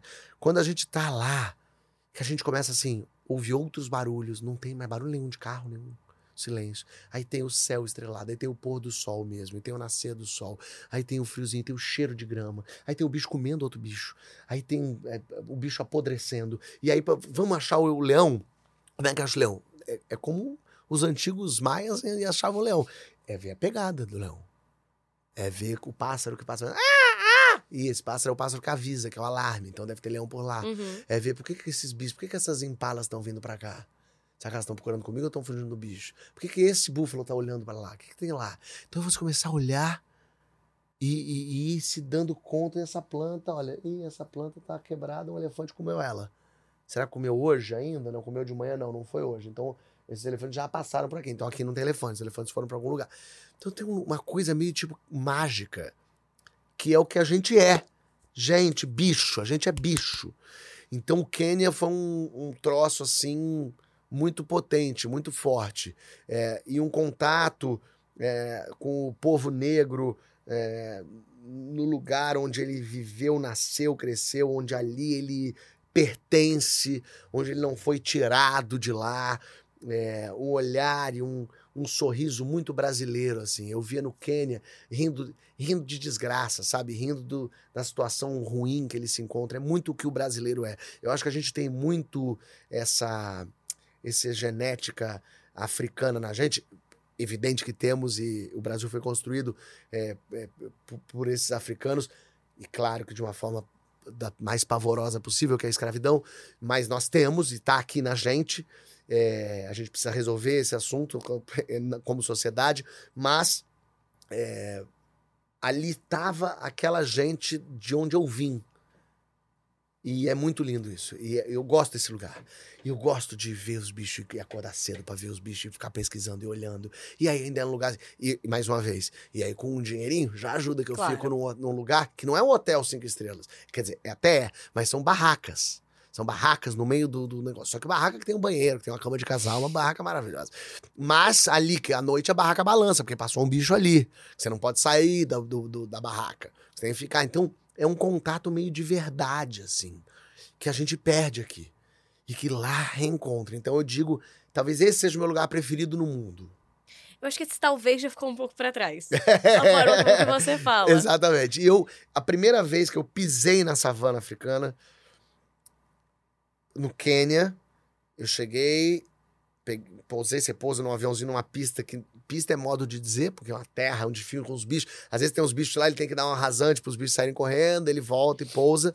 Eu entrei no, no jeepzinho do guia, tudo bem, tudo bem. A gente andou 200 metros, a gente viu um, um grupo de leões. E eu lembro quando eu olhei, o leão é onde está você, assim. Uhum. Assim, então eu aqui no carro sentado e vendo aqui o leão. Assim, ó. Um monte de leão brincando, o macho, a fêmea. E eu lembro dessa sensação de quando eu olhei, eu falei, "Ah, eu preciso voltar aqui e trazer gente. Eu preciso trazer, as pessoas precisam ver isso. E, fui- no ano seguinte eu voltei com oito pessoas e depois voltei levando minha família. Eu fui levando gente, porque é um lugar muito impressionante, é muito mágico, é muito. Não tem como você não se tocar com aquilo. E foi o que aconteceu ali. Então esse realmente é um lugar muito muito potente, muito impactante que mexeu demais comigo. É, mais quiser falar de aí vamos falar de Europa, sei lá. ó. Aí eu é, eu não posso falar de Portugal que já é quase que eu já sou é como brasileiro falar do Brasil. Portugal pra mim já mora em mim assim. Eu moro em Portugal, eu vou lá me apresento com meus stand-ups e tenho programa lá. Eu amo é, o povo português. Eu viajei Portugal inteiro fazendo um programa, comida portuguesa.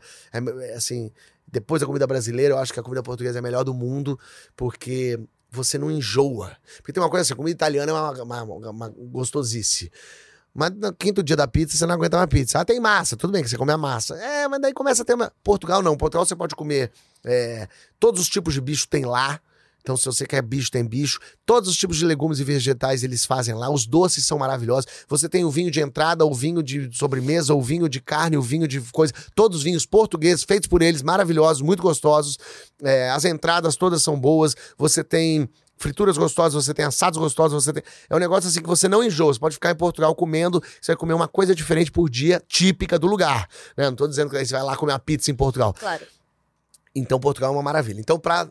Como eu sou café com leite, Portugal é café com leite pra mim, eu diria que a Itália é um lugar que eu me vejo morando. Uhum. Eu me vejo com 70 anos jogando tudo pro alto e morando numa aldeiazinha lá. E ficando lá, tomando meu vinhozinho, já barrigudo gostoso ali, tomando solzito, gostoso, meio perto da praia, gostoso. Então a Itália é um lugar que me, que me mexe nesse lugar. Ainda- Já fui três vezes, três, quatro vezes pra Itália. Inclusive com. A primeira vez que eu fui, eu fui com o curta-metragem, o Lobinho Nunca Mente, Sim. um festival que foi pra lá, um festival itinerante. E eu fui pra lá é, para ficar lá. E tem, e tem bastante recordação desse, dessa viagem. E.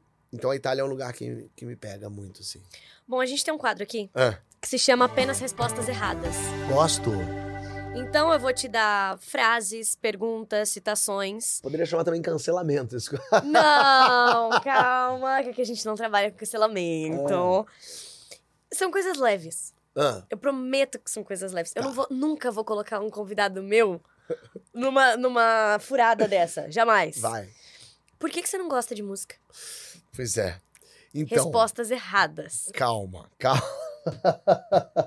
então não, é, não pode dizer que eu não gosto de música, porque fala isso, parece que eu odeio música, que eu rasgo, que eu bato em músicos pela rua.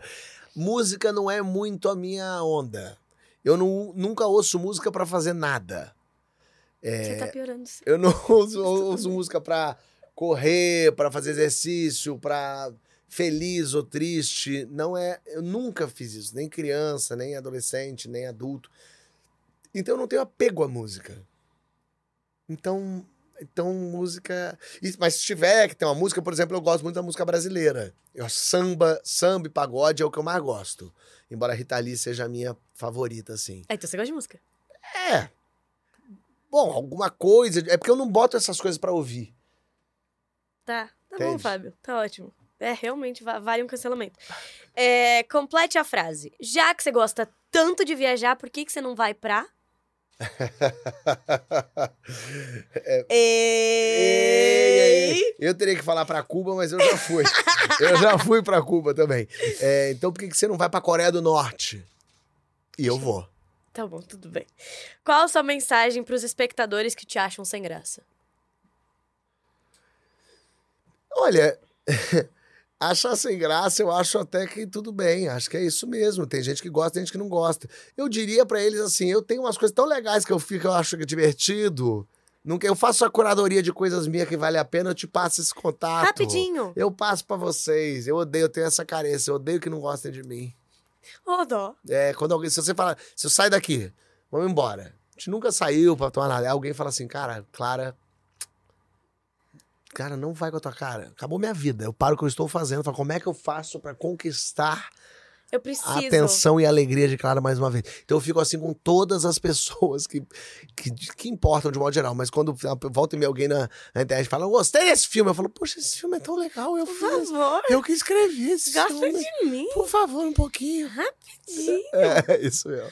Bom, você preferiria fazer um stand-up no funeral da Rainha da Inglaterra ou na festa de fim de ano do Kremlin? Funeral da rainha, melhor. Maneiro. Porque o, o humor inglês, ele toparia isso. Ok. No Kremlin, talvez se eu tomasse um chazinho, eu não tivesse mais aqui. Ê, que isso? Às vezes acontece, dependendo da piada que você faz no Kremlin, talvez você não exista mais, te botem no avião e quando você vê, esse avião caiu. Hum, talvez. Agora, fim de quadro. Você acha que o clichê do humorista, do comediante, que é engraçado na vida profissional e mal-humorado ou muito sério na vida, na vida pessoal, se aplica a você? Não, pra mim não. Eu sou, eu por acaso não. Eu já conheço muita gente que é mais fechadão, assim, comediante, que é hilário, mas mais nada. Eu sou falante, eu acordo de bom humor, eu sou chatérrimo, eu fico, converso com todo mundo, eu tô... É, porque eu acordo sete da manhã, é, beleza, Nossa, coisa eu- boa e tal. A única, assim, pra, pra eu estar de mau humor, eu tenho que ter dormido, sei lá, três horas só da vida, tá muito, muito cansado e indo fazer alguma coisa que eu não quero fazer. É, sei lá, tem que ser assim uma conjunção de fatores ou falta de civilidade. Isso me irrita, isso me, me transtorna. Gente que fura fila, gente que distrata pessoas. Gratuitamente. Gratuitamente. Mas Porque acordou. vontade. Porque é. acordou na vibe. Gente que tá de mau humor à toa, raiva, eu tenho raiva, aí me, dá, me tira um pouco do ódio. Mas eu sou bem-humorado, eu sou uma pessoa que conversa com todo mundo, eu tô sempre dando risada, tô sempre ah, Então, nesse sentido, eu sou um pouco o clichê ao contrário. Você sentiu que tava rolando um julgamento aqui, né? Desculpa, eu senti depois aqui que eu, eu desfiz. É, quais. eu vou pedir dois. Os maiores comediantes. chá. Fique à Chá vontade. maravilha. Fique à vontade. O chá tá uma delícia, Eu gente. adorei. Uma delícia. Se quiser água quente, temos. Temos mais, inclusive, chá, se quiser. É, eu quero que você, por favor, cite dois nomes de comediantes que você acha que os espectadores precisam conhecer. Ah, bom, bom, bom. Peraí, peraí, peraí. Hum, Você brasileiro ou não? Tanto Não, faz. fique à vontade. Tá. É, Eu acho que. Eu vou falar um que quase que. é- é- bom, ele é famoso, mas que as pessoas, principalmente no Brasil, precisam ver mais os shows dele, que é o Rick Gervais, que é um inglês que apresentou o Globo de Ouro. Ele é muito escroto, ele é muito. é, piadas muito ácidas, ele tem séries maravilhosas. ah, como Life is Too Short, Extra. Ele que inventou The Office, que é a minha série favorita é, inglesa, né? Ele faz a versão inglesa. Ele é muito engraçado, ele é muito afiado. E tem dois shows dele na Netflix muito bons, que é Humanidade e. Acho que é Supernatural, que vale a pena ver, porque entra um monte de questão que as pessoas aqui ainda não, não entram e não alcançam. Então, o Rick Gervais é um cara que eu queria que todo mundo visse e ouvisse. É, Outra pessoa. Calma, calma. Hum, Deixa eu pensar aqui. o Que que me...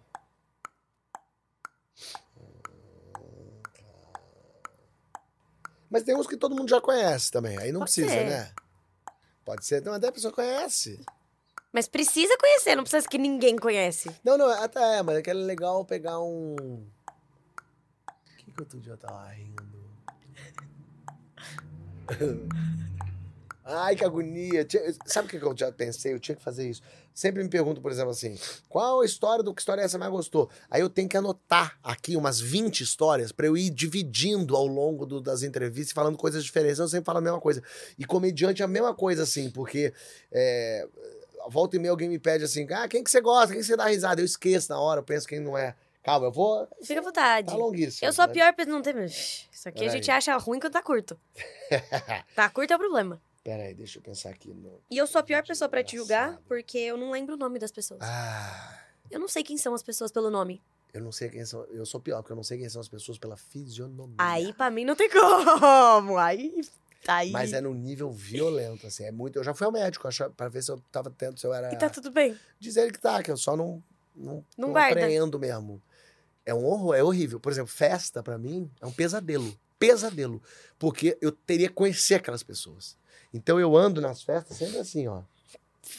Olhando pro chão, É, pra ter contato porque, se eu, visual. porque eu não sei se é fã, Hum. não sei se é parente, não sei se é amigo, não sei se já peguei, não sei quem é. Oh, e aí o tratamento tem que ser diferente. Tem que. Então, eu, então é muito aflitivo. O que eu já aprendi na vida é nunca falar prazer. Nunca. É Nunca. sempre, eba! E aí? Não acredito! Como é que tá? É Sim. mesmo? Que doideira. Então, assim, mas é- então é horror pra mim, é um pesadelo. Eu tenho histórias assim. É bom, eu já esqueci o nome da pessoa que eu tava entrevistando. Ah, não, isso eu Isso é- entenderia. Deus meu. Eu negócio. entenderia. Só que no final eu tinha que agradecer, né? Eu recebi ela aqui, maravilhosa. E aí Incrível. eu não tenho como falar no ponto. Qual é o nome dela mesmo? Qual é o nome dela?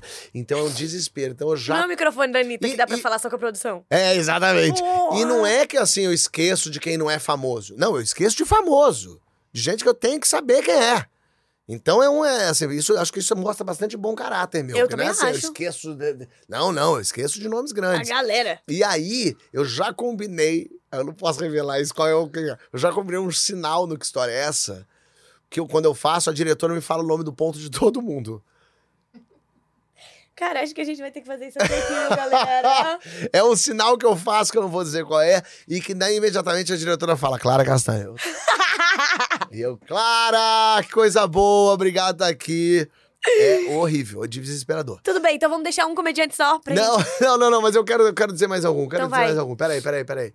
Deixa eu pensar. Ah, eu gosto da Wanda Sykes. Pronto. A Wanda Sykes é ótima, engraçada, mulher boa, americana, e com as piadas boas, tem uma voz engraçada. Mas eh, os dois que eu falei, é chato isso, que os dois são conhecidos. É que talvez eles sejam mais conhecidos lá fora do que aqui. Ou talvez no nicho comédia. É, então, é. Eu queria falar alguém daqui, queria falar de brasileiro, poxa vida. Quer ver? Ah, já sei. Quem? Ótimo.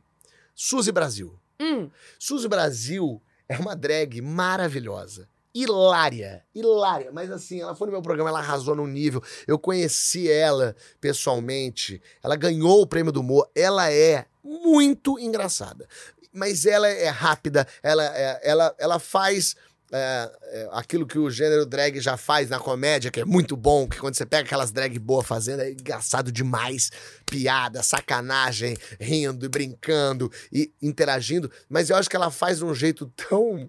com o personagem que ela criou, tão divertido, tão. tão. é, de verdade, assim.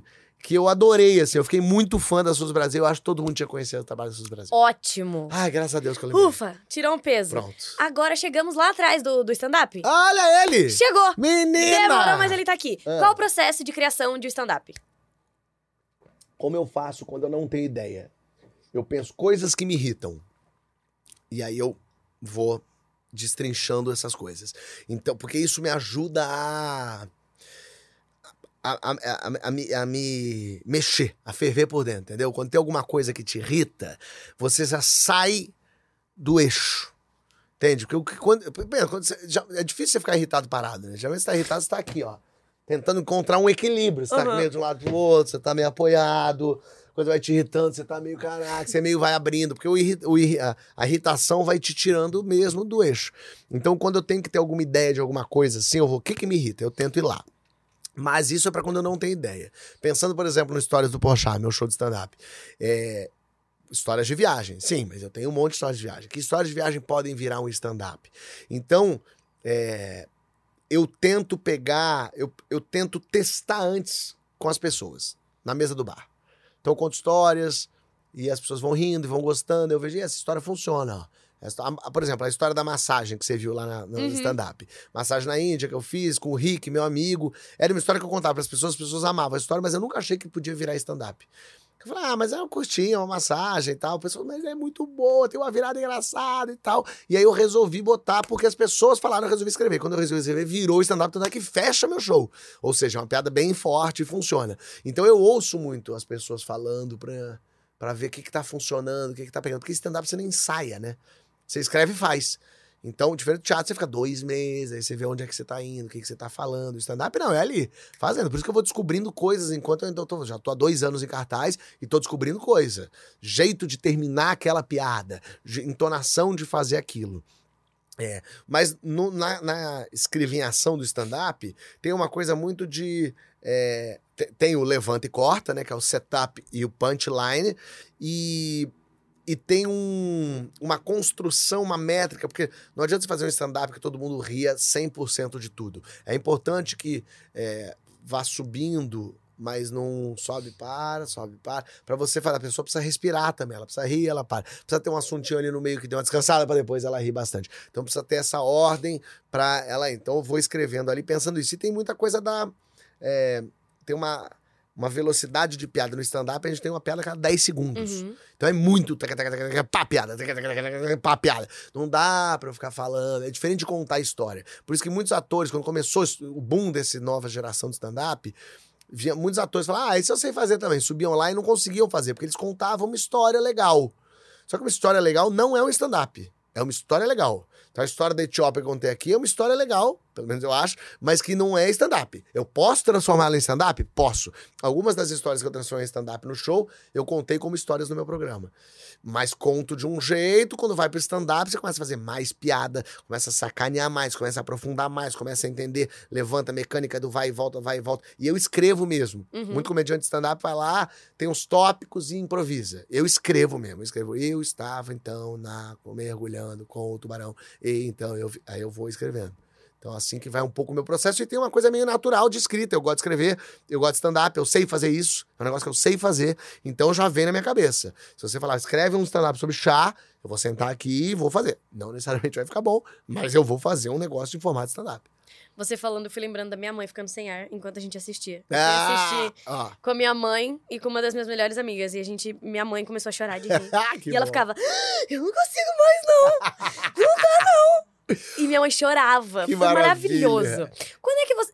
Quando você começa um- Ah. aquele dia no- da sua peça, do seu espetáculo, do seu stand-up, e você sente que deu errado. Ah, Dá pra consertar? Ou já tá fadado a. a- não, sempre dá. Mas tem uma coisa curiosa que é o seguinte: o público é impacável, implacável. Ele não, não deixa passar nada. Se você erra uma coisa, você vai ter que passar o resto do seu show convencendo eles que você é legal. Então ele tá na tua, ele comprou o ingresso pra te ver. Tu deu uma gaguejada no negócio. Gaguejou na outra, trocou o negócio, durante o show todo você vai ter que ganhar piada a piada. Porque existe uma coisa que o subconsciente que o público fala, ué, ele não sabe. Ué, eu, eu paguei pra ele fazer um negócio, não tá fazendo direito, que é isso que tá acontecendo? Ele fica meio desconfiado um pouco. Nesse show que eu tô fazendo, por exemplo, já é o meu show solo, que eu já faço há dois anos. Então, eu já sei onde as pessoas vão rir. Eu- é é um show testado. Eu já sei que ele é engraçado, que as pessoas riem dele. Não é porque eu tô sendo snob aqui. Não, porque eu tô fazendo, as pessoas estão rindo É lá, a cada 10 constatação. segundos é uma constatação. Ele é engraçado, pra quem tá assistindo é engraçado, então beleza. Então, eu- é dificilmente eu vou destruir esse show. Porque as piadas já estão lá. A não ser que eu realmente, de vez em quando, eu estrago uma piada. Eu eh, troco, eu falo uma coisa errada, eu antecipo uma bobagem, que às vezes eu tô desconcentrado, às vezes eu perco o foco. E aí sim, eu estrago uma piada. Mas aí não estrago o show. Como é que eu posso estragar o show? Se, por exemplo, tem uma pessoa na plateia, um bêbado na plateia, falando, é, esse cara é chato. Ele tá incomodando a plateia. Sim. Vou ter que pedir pra ele parar. Dependendo do jeito que eu faça, pode virar um climão, Uhum. pode ser um constrangimento, a plateia pode ir. A plateia, mesmo odiando esse cara, se eu distrato esse cara, a plateia pode ficar com raiva de mim. Claro. Pô, cara, deixa o cara bêbado, cara. Coitado dele. Então, então, é, a interação com a plateia pode ser muito perigosa. É, pode destruir muito aquilo ali. É, mas quando a gente vai testar um material novo, quando eu vou fazer um. Aí sim pode ser um, catástrofe. Então, quando eu pego um texto novo e eu vou me apresentar para aquelas pessoas, eu tô muito tenso, eu tô nervoso, eu falo rápido, eu como palavra, eu não dou tempo, porque daí eu tô. Você quer. Volta a ansiedade da primeira vez. É, porque dá uma sensação de que eu só quero ir embora daqui. Então, quando eu voltei a fazer stand-up, eu parei em 2017 a fazer stand-up e voltei em 2021. Quando eu comecei a ir em casas de, de, de comédia pra fazer, eu sempre que terminava, eu falava: por que, que eu tô fazendo isso? Pra que passar por esse inferno? Por que, que, por que, que eu vou fazer? Eu fico antes tentando Que que eu decorar vou o e texto. volto? É, aí eu fico tentando decorar o texto, eu não lembro, eu vou fazer na hora e erro. Aí a plateia, eu não sei lidar direito. Aí começa, aí você não tem o domínio sobre aquilo. É muito ruim quando você não tem o domínio daquilo ali. E aí isso dá uma agonia, uma aflição. Mas depois que encaixa, que você já sabe que as pessoas riem, ah, é uma maravilha. Aí tem uma coisa também que é assim, ah, mas Fábio, você já é famoso. As pessoas vão rir de você, porque elas Uhum. já gostam de você. Eu acho que raciocínio muito errado. Eu acho que as É. pessoas esperam muito mais de você. Exatamente. A pessoa, quando a pessoa vai assistir o Leandro Hassum, ela não fala assim, "Ah, eu vou dar risada. Ela fala, eu vou assistir o melhor show de comédia que eu já vi em toda a minha vida. Achei pouca pressão. Então, exato. Achei então, se boa. você não entrega 90% daquilo, a plateia sai lá e fala, é, mas ele já. Não sei, eu gostei É mais tudo dele." isso? É, exatamente. Será que ele é então existe esse peso e essa responsabilidade, sim. Cla tem também uma coisa, as pessoas já estão predispostas a rir. Claro. Elas, imagino eu, quem tá no meu show, gosta de mim. Ou já me viu antes. Uhum. Dificilmente alguém fala assim, rapaz, o que? Isso ele é, é Shakespeare isso? O que, que é? Então, assim, né, imagino eu que a pessoa já me viu, já viu meu programa, já viu Passos Fundos, já me achou divertido em algum lugar, conhece a Judite, ah, ah. Então a pessoa tá um pouco mais predisposta a rir mesmo. Isso ajuda. Mas é assim, tá predisposta cinco minutos. Não tem graça, a plateia já pode ser ali na tua Bodeia frente e é isso. não tem graça. Pode ser o cara mais, pode ser o Jim Carrey fazendo. Não tem graça. Não tem graça. Olha. É. Então, obrigado, amigo. Você pode sair pra botar um outro engraçado aí, por favor? Obrigado. Então tem esse lugar assim. Então, é um misto, mas tem uma pressão. Tem Eu uma imagino. pressão. O que história é essa, Porchat? Surgiu como? E como é que você sabe que uma história é boa? Por quê? Eu assisto todos os vídeos, Tá todos. me devendo a história, hein? Quero nem falar nada. Já convidei, já chamei. Mentira, gente. Mas tá tudo bem. Só pra deixar registrado, importante isso. Nunca me chamou. Aham. Tenho prova, tenho prints. É verdade. Tem tá. provas. Tudo bem, tudo bem. A gente Ah. conversa depois. Quando é que você sabe que uma história é boa? Porque eu assisto todos. Sem exceção, todos. Que bom. Disparada. A minha preferida é da Ivete Sangalo. Maravilha. O rabo, o O rabo. Rabo, Cláudio, o Rabo, é o meu rabo. É o, é o melhor de todos pra mim. Mas, e da Fernanda Torres, óbvio. Totalmente. Hum, Totalmente obrigada. Mas, é, eu vejo que você faz uma curadoria das histórias e você fala, não, isso é ruim. Isso, isso, isso é péssimo. Fácil. Como é que você sabe que uma história é boa? Porque ela pode ser boa pra você. Sim, Mas sim, e como sim. é que ela vai ser boa pro público? Como é que você tem esse feeling? Tem algumas coisas. É, Quando você consegue resumir a história numa frase, numa manchete, geralmente é boa. Tá. Então, se eu falar pra você, é, estava com uma coceira na minha genitália, fui ligar pro ginecologista e liguei pra uma outra pessoa que tinha o mesmo nome, Genial. Genial. isso eu- já me interesso. Eu já quero saber, nem sei como é que vai ser essa história, eu só sei que isso é bom. Essa Genial. manchete é boa, entendeu? Então, quando a manchete é boa, mas não pode só confiar nisso. Mas já dá uma. Opa, isso é bom. Uma história boa tem que ter uma virada. Em algum momento tem que acontecer alguma coisa. Eu recebo muita história que é assim, cara, o meu voo para Nova York era 10 da noite. Eu dormi. Quando eu acordei já eram 8. Eu tava indo em casa. Eu tive que sair correndo, peguei a mala, botei qualquer coisa na mala. Não tinha táxi. Aí eu entrei no táxi. Aí peguei o táxi, cheguei no trânsito do aeroporto. Cheguei, peguei o voo. Legal. Maneiro. Não aconteceu nada. Entende? A graça é quando acontece alguma coisa. Então, é, precisa ter uma virada que não necessariamente não precisa surpreender. A gente pode, porque é ótimo que surpreenda, mas é uma virada tipo, achei que ia conseguir, não consegui. E vice-versa. Então, uma virada sempre ajuda. Eu sempre peço para os convidados começo, meio e fim. Peça numa história, pense numa história que tenha, que começou de um jeito, veio pro meio e terminou. Mas você entende o que isso é uma tortura? Eu sei, totalmente sei. Porque por ser tão simples. Porque pensa, o negócio é o seguinte, ó. Simples, Fábio. Pega, ó, só olha porque é simples, olha a diferença. Se eu falar pra você, vem no meu programa que a gente vai falar, vai, a gente vai cantar música. Vou pedir pra você cantar. É uma coisa. Outra coisa é assim, escolhe uma história que é sua, que você viveu, que você gosta, que você já contou pros seus amigos, que as pessoas sempre gostam. Eu só tô pedindo que você vá lá em casa e conte pra mim. Ah, eu não tenho. Ah, eu não sei. Ah, é difícil. Eu falo, calma, mas a história é sua. Você inventou. Muito diferente de eu falar assim, ó. Decora esse texto, aparece lá, eu vou fazer com você um sketch. Isso é muito mais difícil do que. Não é mesmo? Tá. Mas não é nunca. Gente, pra mim isso seria o sonho da minha vida. É melhor, né? Porra! Era você contando uma história lá. Não vou. Vai com certeza. Não vou nem fodendo. Vai, senão eu não assino autorização de imagem. Não vou. Gente novinha não tem exatamente muitas boas histórias. É raro, tem, mas é mais raro justamente por isso. Porque quando a gente é criança, a gente não tem histórias incríveis e tal. É, ou é, tava trabalhando muito. Exato. E aí são histórias de gravação, e aí não é nada E que eu não posso também contar, não posso botar o nome do coleguinha. Algumas e tal. E história boa Hum. não pode ser muito rapidinha também, porque senão vira meio anedótica um pouco. Tá. assim, entendeu? Quando acontece uma bobagemzinha, é engraçado, funciona. Eu falo, guarda essa, a gente vai contar. Mas é isso, precisa ter um arco. A história precisa acontecer alguma coisa. E existe também o fato de eu sei quem são algumas pessoas e sei que elas contam bem. Por exemplo, Lúcio Mauro Filho. É um excepcional Melhor do contador de histórias. Então, é, é, a história dele é, é, assim, talvez seja a história mais perfeita que tenha, porque ela envolve é, criança, bicho, tensão, amor, é, perigo, final feliz, tem imagem.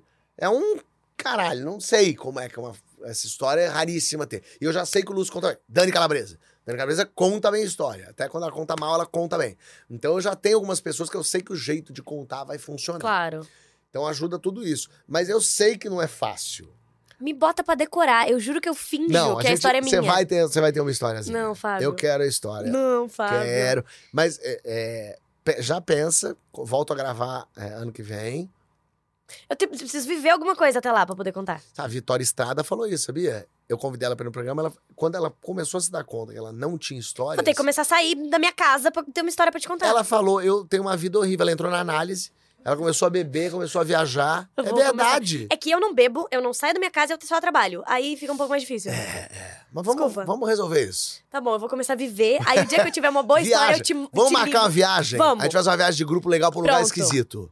Fechou. Você vai ver. Fechou. Vai surgir coisa. Então tá bom. Eu, eu vou contar a história. Garage. Então, pra gente finalizar. Ah, Pois é. acabou? Bom, Não, não faça vou. isso. Não, Pois ainda temos é. tempo. Ih, eu Você sou mal não tem entrevistado. Não, eu tenho meia hora ainda. Como assim?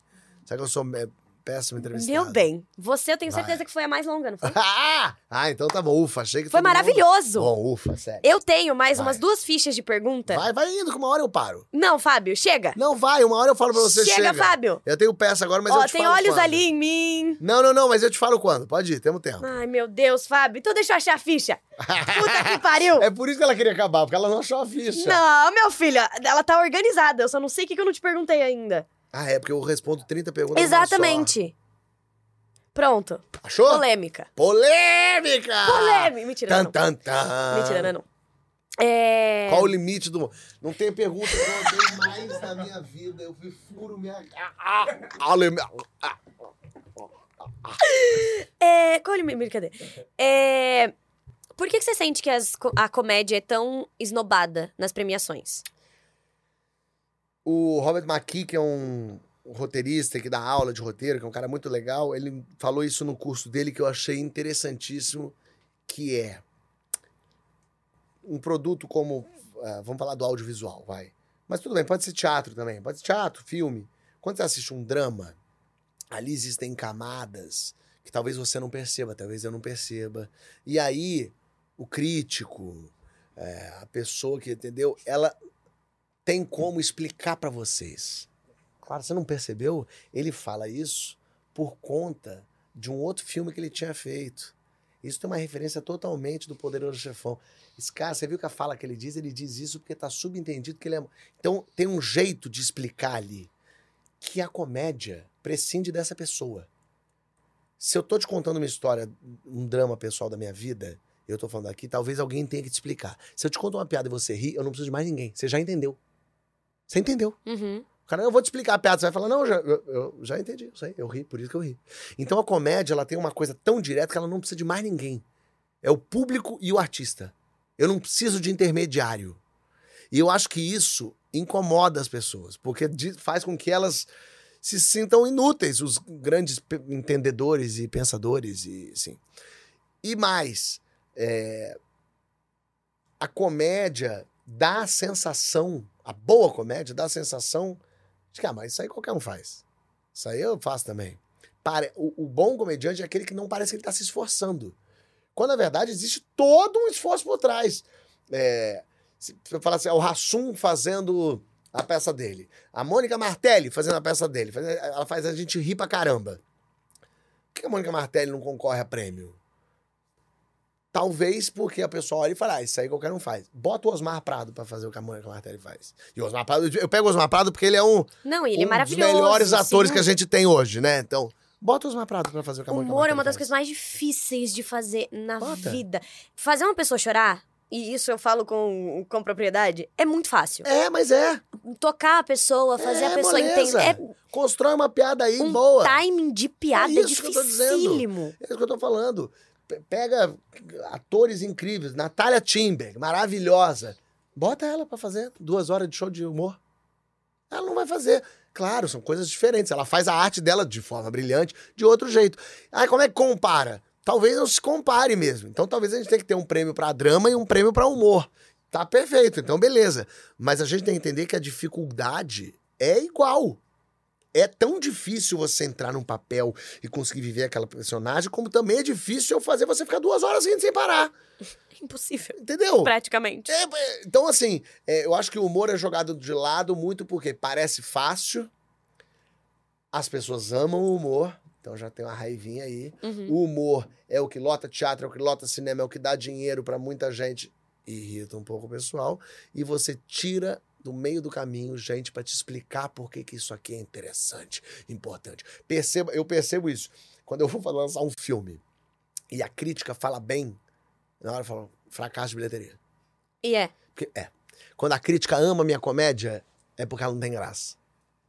É porque Sofisticou demais. ela. Demais. Entendi. Quando a crítica fala, esse filme não, eu falo, ih, graças a Deus. Então é um sinal de que. é Claro que eu tô generalizando, Claro, mas muito, muito. É um sinal de que quando a crítica torce um pouco o nariz pra aquela piada, é porque a- o povo vai rir. As pessoas vão rir. É, e por isso que é, é difícil encontrar um lugar em que consiga juntar tudo. Eu acho que no Que História é Essa, por exemplo, eu consegui um lugar em que a crítica falou super bem, em que as pessoas riram e gostaram daquilo também, e que eu adoro fazer o negócio. Então, uma, um encontro muito difícil, mágico acontece. Porta dos Fundos foi isso também. Começou o Porta dos Fundos, a crítica adorou, as pessoas gostaram e eu gostei. Mas são momentos muito únicos, assim, porque de um Uhum. modo geral as pessoas torcem mesmo o nariz. Por isso que eu criei um prêmio do humor, por isso que eu tento valorizar os comediantes, os velhos comediantes. É, e, e tentar fazer. Por exemplo, tem uma coisa que eu acho ridícula: o grande prêmio de cinema brasileiro é, tem o prêmio de melhor filme e o prêmio de melhor comédia. É um negócio estranhíssimo. Por que, que a comédia não tá aí? A comédia é um filme. Parece muito um prêmio de consolação. Tipo, ah, é, como a gente não pode colocar lá melhor filme? Porque é uma bobagem que vocês fazem, eu vou botar aqui de melhor comédia. Então, que se divida em melhor drama e melhor comédia, tá tudo bem. Mas não pode ser melhor filme e melhor comédia. Comédia não é filme?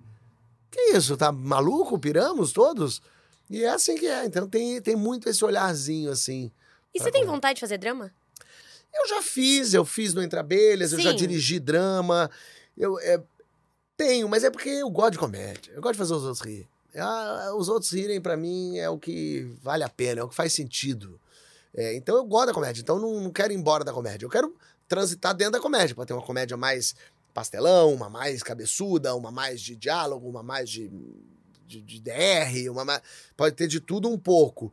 É, e eu vou tentando transitar nesses lugares, mas eu gosto da comédia. Tudo que eu faço leva uma, um humorzinho ali, não dá, eu não consigo me livrar tanto disso. Você sente que você, os, os maiores ou melhores trabalhos que você fez, foram você que escreveu?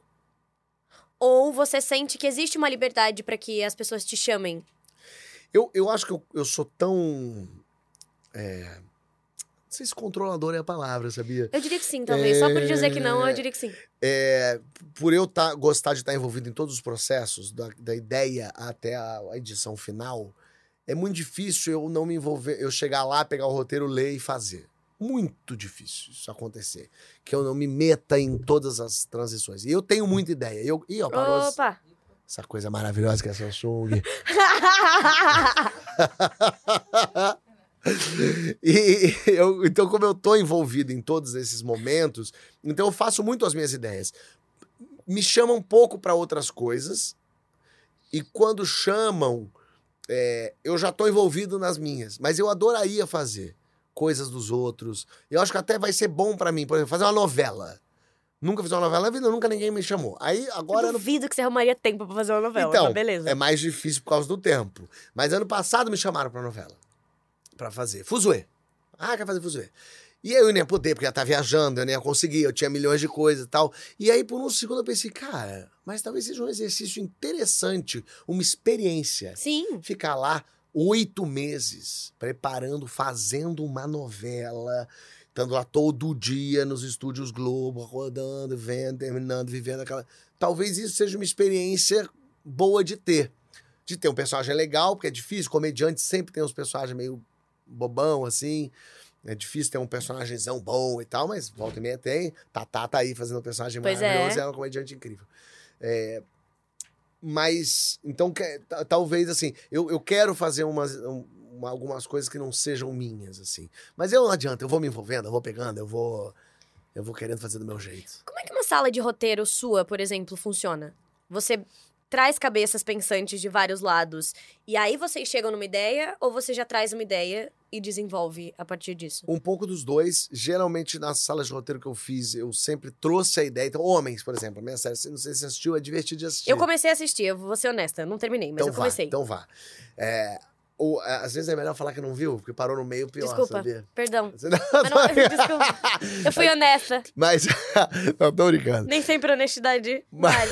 Desculpa. Mas gente. homens, por exemplo, que eu escrevi. é, eu tinha a ideia do que eu queria, chamei pessoas e aí começamos juntos a desenvolver as ideias. E aí eles começaram. Aí eu tento ser. Não adianta, eu sou o roteirista final, então eu tenho a ideia na minha cabeça. Então faz ser do meu jeito. Uhum. Mas eu seria um roteirista final muito burro se eu fizesse somente do meu jeito. Sim. E não do jeito que aquelas todas as pessoas que eu confio, que eu trouxe, que eu gosto, estão aqui dando e falando e conversando. Então eu tento trazer o que tem de melhor ali em cada um. Então a gente conversa muito, fala muito, eu dou muito na mão das pessoas, as pessoas pro- é, defendem. Eu defendo muito as ideias. Então é, Então eu falo assim, essa caneca eu acho que tinha que ter chá. Aí você fala, pô, Fábio mas, é- Fábio, mas é muito mais legal se tivesse água. Eu falo, não, mas tem que ser chá, pô, é uma coisa do chá. Você fala, não, mas é água. E eu vou ficar defendendo o chá. Até o momento que você fala alguma coisa que eu fale, tá bom, você tem razão, água é melhor. Vamos de água. Você precisa ser convencido. Eu preciso ser convencido. E tem uma coisa também que às vezes, mesmo quando eu não sou convencido, a equipe toda tá falando. Eu falo, bom, se vocês todos estão falando, Só eu tô de sendo meia uma hora porta. e eu tô sendo uma porta, vamos fazer. Vamos fazer. Vocês devem ter razão. Porque tá todo mundo achando isso. E eu já dei 30 argumentos, vocês acham que não. Então tá bom. E vamos fazer. E às vezes dá certo, às vezes não. Mas eu também não sou o que fala. Eu avisei, eu falei. Não, porque é isso. Eu tentei, eu comprei essa briga. Se vocês estão dizendo que é, vamos tentar fazer. É, mas eu sou mais chatinho mesmo. Eu faço do meu jeito. Eu gosto das, das minhas coisas. Minimamente controlador. Quer dizer, É, é. Perfeccionista. Perfeccion... Sim. Sim, totalmente. Minuto de sabedoria, Fábio. Tan, tan, tan. Eu quero que você conte, obviamente de uma forma humorística, Ah. uma grande lição que você aprendeu na vida e que Ah. pode inspirar nossos espectadores mais jovens pra gente, mais jovens pra gente encerrar esse nosso papo. Boa. Um minuto. Não, calma, calma, calma. Deixa eu pensar antes de dar. Tá ficar. É, Então, É uma lição de sabedoria qualquer, não necessariamente da. da... Qualquer. Vou te dar muito tempo não, que eu quero... Tá bom. Vai. Mas, mas me mostra pra eu saber o tempo. Vai. Tá. O ser humano chegou até aqui porque a gente viveu em comunidade. Hum, Porque a gente só sobreviveu um cuidando do outro. hum. E a gente largou mão disso. A gente esqueceu disso. Porque a gente tem as coisas tão fáceis na nossa vida, porque a comida chega quando a gente pede, porque a gente tem tudo na- na- nesse negócio aqui, que a gente esqueceu que a gente depende do outro para se manter em pé, para estar vivo, como sociedade. E eu acho que a gente tem que entender que a gente precisa cuidar da nossa comunidade. A nossa comunidade pode ser nosso bairro, pode ser nossa família, pode ser nossa cidade, nosso país, o que é que seja. Do mundo, a gente precisa cuidar da natureza, a gente precisa cuidar da nossa comunidade. E para isso, a gente não pode responsabilizar os outros. A gente tem que assumir a responsabilidade pelas coisas que estão acontecendo. Se tem gente precisando de coisa, passando necessidade, a gente precisa tomar a iniciativa e resolver isso. E eu sinto que é isso que está acontecendo. Já deu um minuto? Deu um minuto agora. Mas achei chique. Achei. Tirou a parte humorística, né, gente? A gente Tirei a parte humorística, mas não é tem porque problema, mas foi necessário. é a minha ótimo. luta hoje. Eu acho que a gente precisa cuidar um do outro. A gente não tá cuidando mais dos outros. E, e da pessoa próxima a gente, pode falar da mãe, do pai, mas do seu porteiro, Claro. da pessoa que trabalha com você na mesma sala. O que, que essas pessoas estão precisando? Vamos olhar para o outro, vamos cuidar da nossa comunidade. A comunidade ser humano, a comunidade Brasil, a comunidade São Paulo, a comunidade pessoas que trabalham com a gente nesse podcast. Uhum. Vamos olhar para o outro. Do que, que você está precisando? Como é que eu posso te ajudar? Não existe uma vida boa se as outras pessoas estão ferradas. Concordo. As pessoas precisam estar bem, pra gente estar bem. Chique. Agora, por último, eu quero, por favor, que você divulgue o filme que você fez com a Sandy. Ah, meu Deus! É o filme da Sandy! Evidências do Amor, uma comédia romântica, um romance, a coisa mais fofolucha do mundo. A Sandy arrasa. Ela arrebenta. Ela é a Sandy. Não, não, não. Mas ela, a Sandy, tudo bem. Ela canta bem pra caramba. Ela é uma fofa, ela é um amor. É que na minha cabeça ela pode construir uma casa. Ela, ela pode, eu descobri isso. Ela tem ervas medicinais que ela cuida da gente. Ela sabe tudo, ela entende tudo de tudo um pouco. Ela é muito legal. Ela é uma pessoa muito do bem, muito legal de ter ela perto. Sandy, quer ser minha amiga? E ela, cara, vale a pena ser amigo da Sandy. Por favor. E ela, não, não, não, mas é, é assim, e ela é uma atriz ótima. Ela faz o filme muito bem. A gente, poucas pessoas viram as- os cortes que a gente tá fazendo. pra- O primeiro comentário quando termina o filme é: gente, a Sandy tá excelente. Todo, comentário de todo mundo que vê. Foi o meu. Quando terminou o filme, eu falei, gente, mas a Sandy é maravilhosa. Todo mundo vê isso, porque a Sandy é máximo. E o filme é muito gostosinho. É uma comédia romântica, bem romancezinho. De um casal, contando rapidamente, Evidências do Amor é inspirado na música Evidências. Então, esse casal que tá junto há três anos e ela acaba com ele. E ela fala, não quero casar com você mais. E ele não sabe por que eles separam. Passa um ano, não é spoiler não, porque começa Tudo assim. bem? E aí, passa um ano, o meu personagem tá, tá vivendo a vida sem ela, mal, triste, meio deprê e tal. E aí, um dia, ele ouve evidências que toca no elevador e ele é teletransportado para uma memória dele com ela. E toda vez que toca evidências, ele volta pra uma memória. Que demais. Só que evidências toca em todo lugar, o Sim. tempo todo, em qualquer lugar. Sim. Então ele vai vivendo memórias ruins pra aprender onde é que será que ele errou. Será que ela terminou com ele Do do, nada. nada. mesmo? E ele vai voltando e vai entendendo. E é muito gostosinho o filme. É uma graça. É, estreia no primeiro trimestre do ano que vem. E... Eu ouvi fevereiro? Não sei, talvez. A Warner vai me matar? Talvez. Nos cinemas de todo o Brasil. Vai ser muito legal. É, Pensa, olha que coisa gostosa. Sou eu, Sandy Evidências. Não, é perfeito. Não, de o algum- nome ser Evidências do Amor. Não é? Alguma coisa tu tem que gostar disso. Se tu não gosta de mim, ou da Sandy, ou de Evidência, você é um monstro. Você é uma pessoa horrível. Eu concordo. Não é? Eu concordo.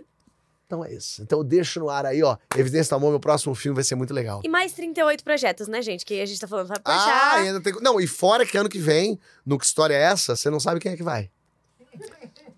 Não sabe mesmo. Clara Castanha. Eu sei porque o nome tá escrito no livro, por isso que eu não esqueço.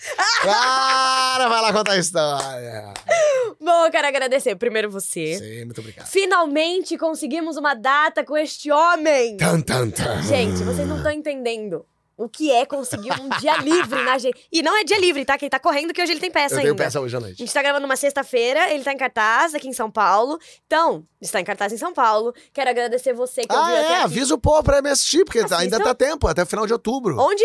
No Teatro das Artes do Shopping Eldorado. Pois pronto. E se já passou um tempo, por acaso acabou, vai lá no meu Instagram, porque eu mostro onde eu vou. semana que vem, Fábio. Eu sei, não, mas a pessoa vai ver isso daqui a um ano. Tá. Aí eu vou estar no Rio de Janeiro em cartaz. Então é pra me seguir nas redes, porque eu coloco lá onde eu vou estar. Eu vou estar em Angola e Moçambique fazendo show. Olha que coisa maravilhosa. Não é? Pois pronto. Então é isso. Muito obrigada a você que ouviu até aqui. Muito obrigada a todo mundo que tá com a gente desde o início da temporada. Muito obrigada a todo mundo que vai continuar aqui. Fábio Tricotando. E eu quero falar que estamos em todas as plataformas de áudio. Me sigam no Instagram, sigam o perfil do podcast, ativa o sininho, se inscreve no canal e até semana que vem. Beijo! Tchau!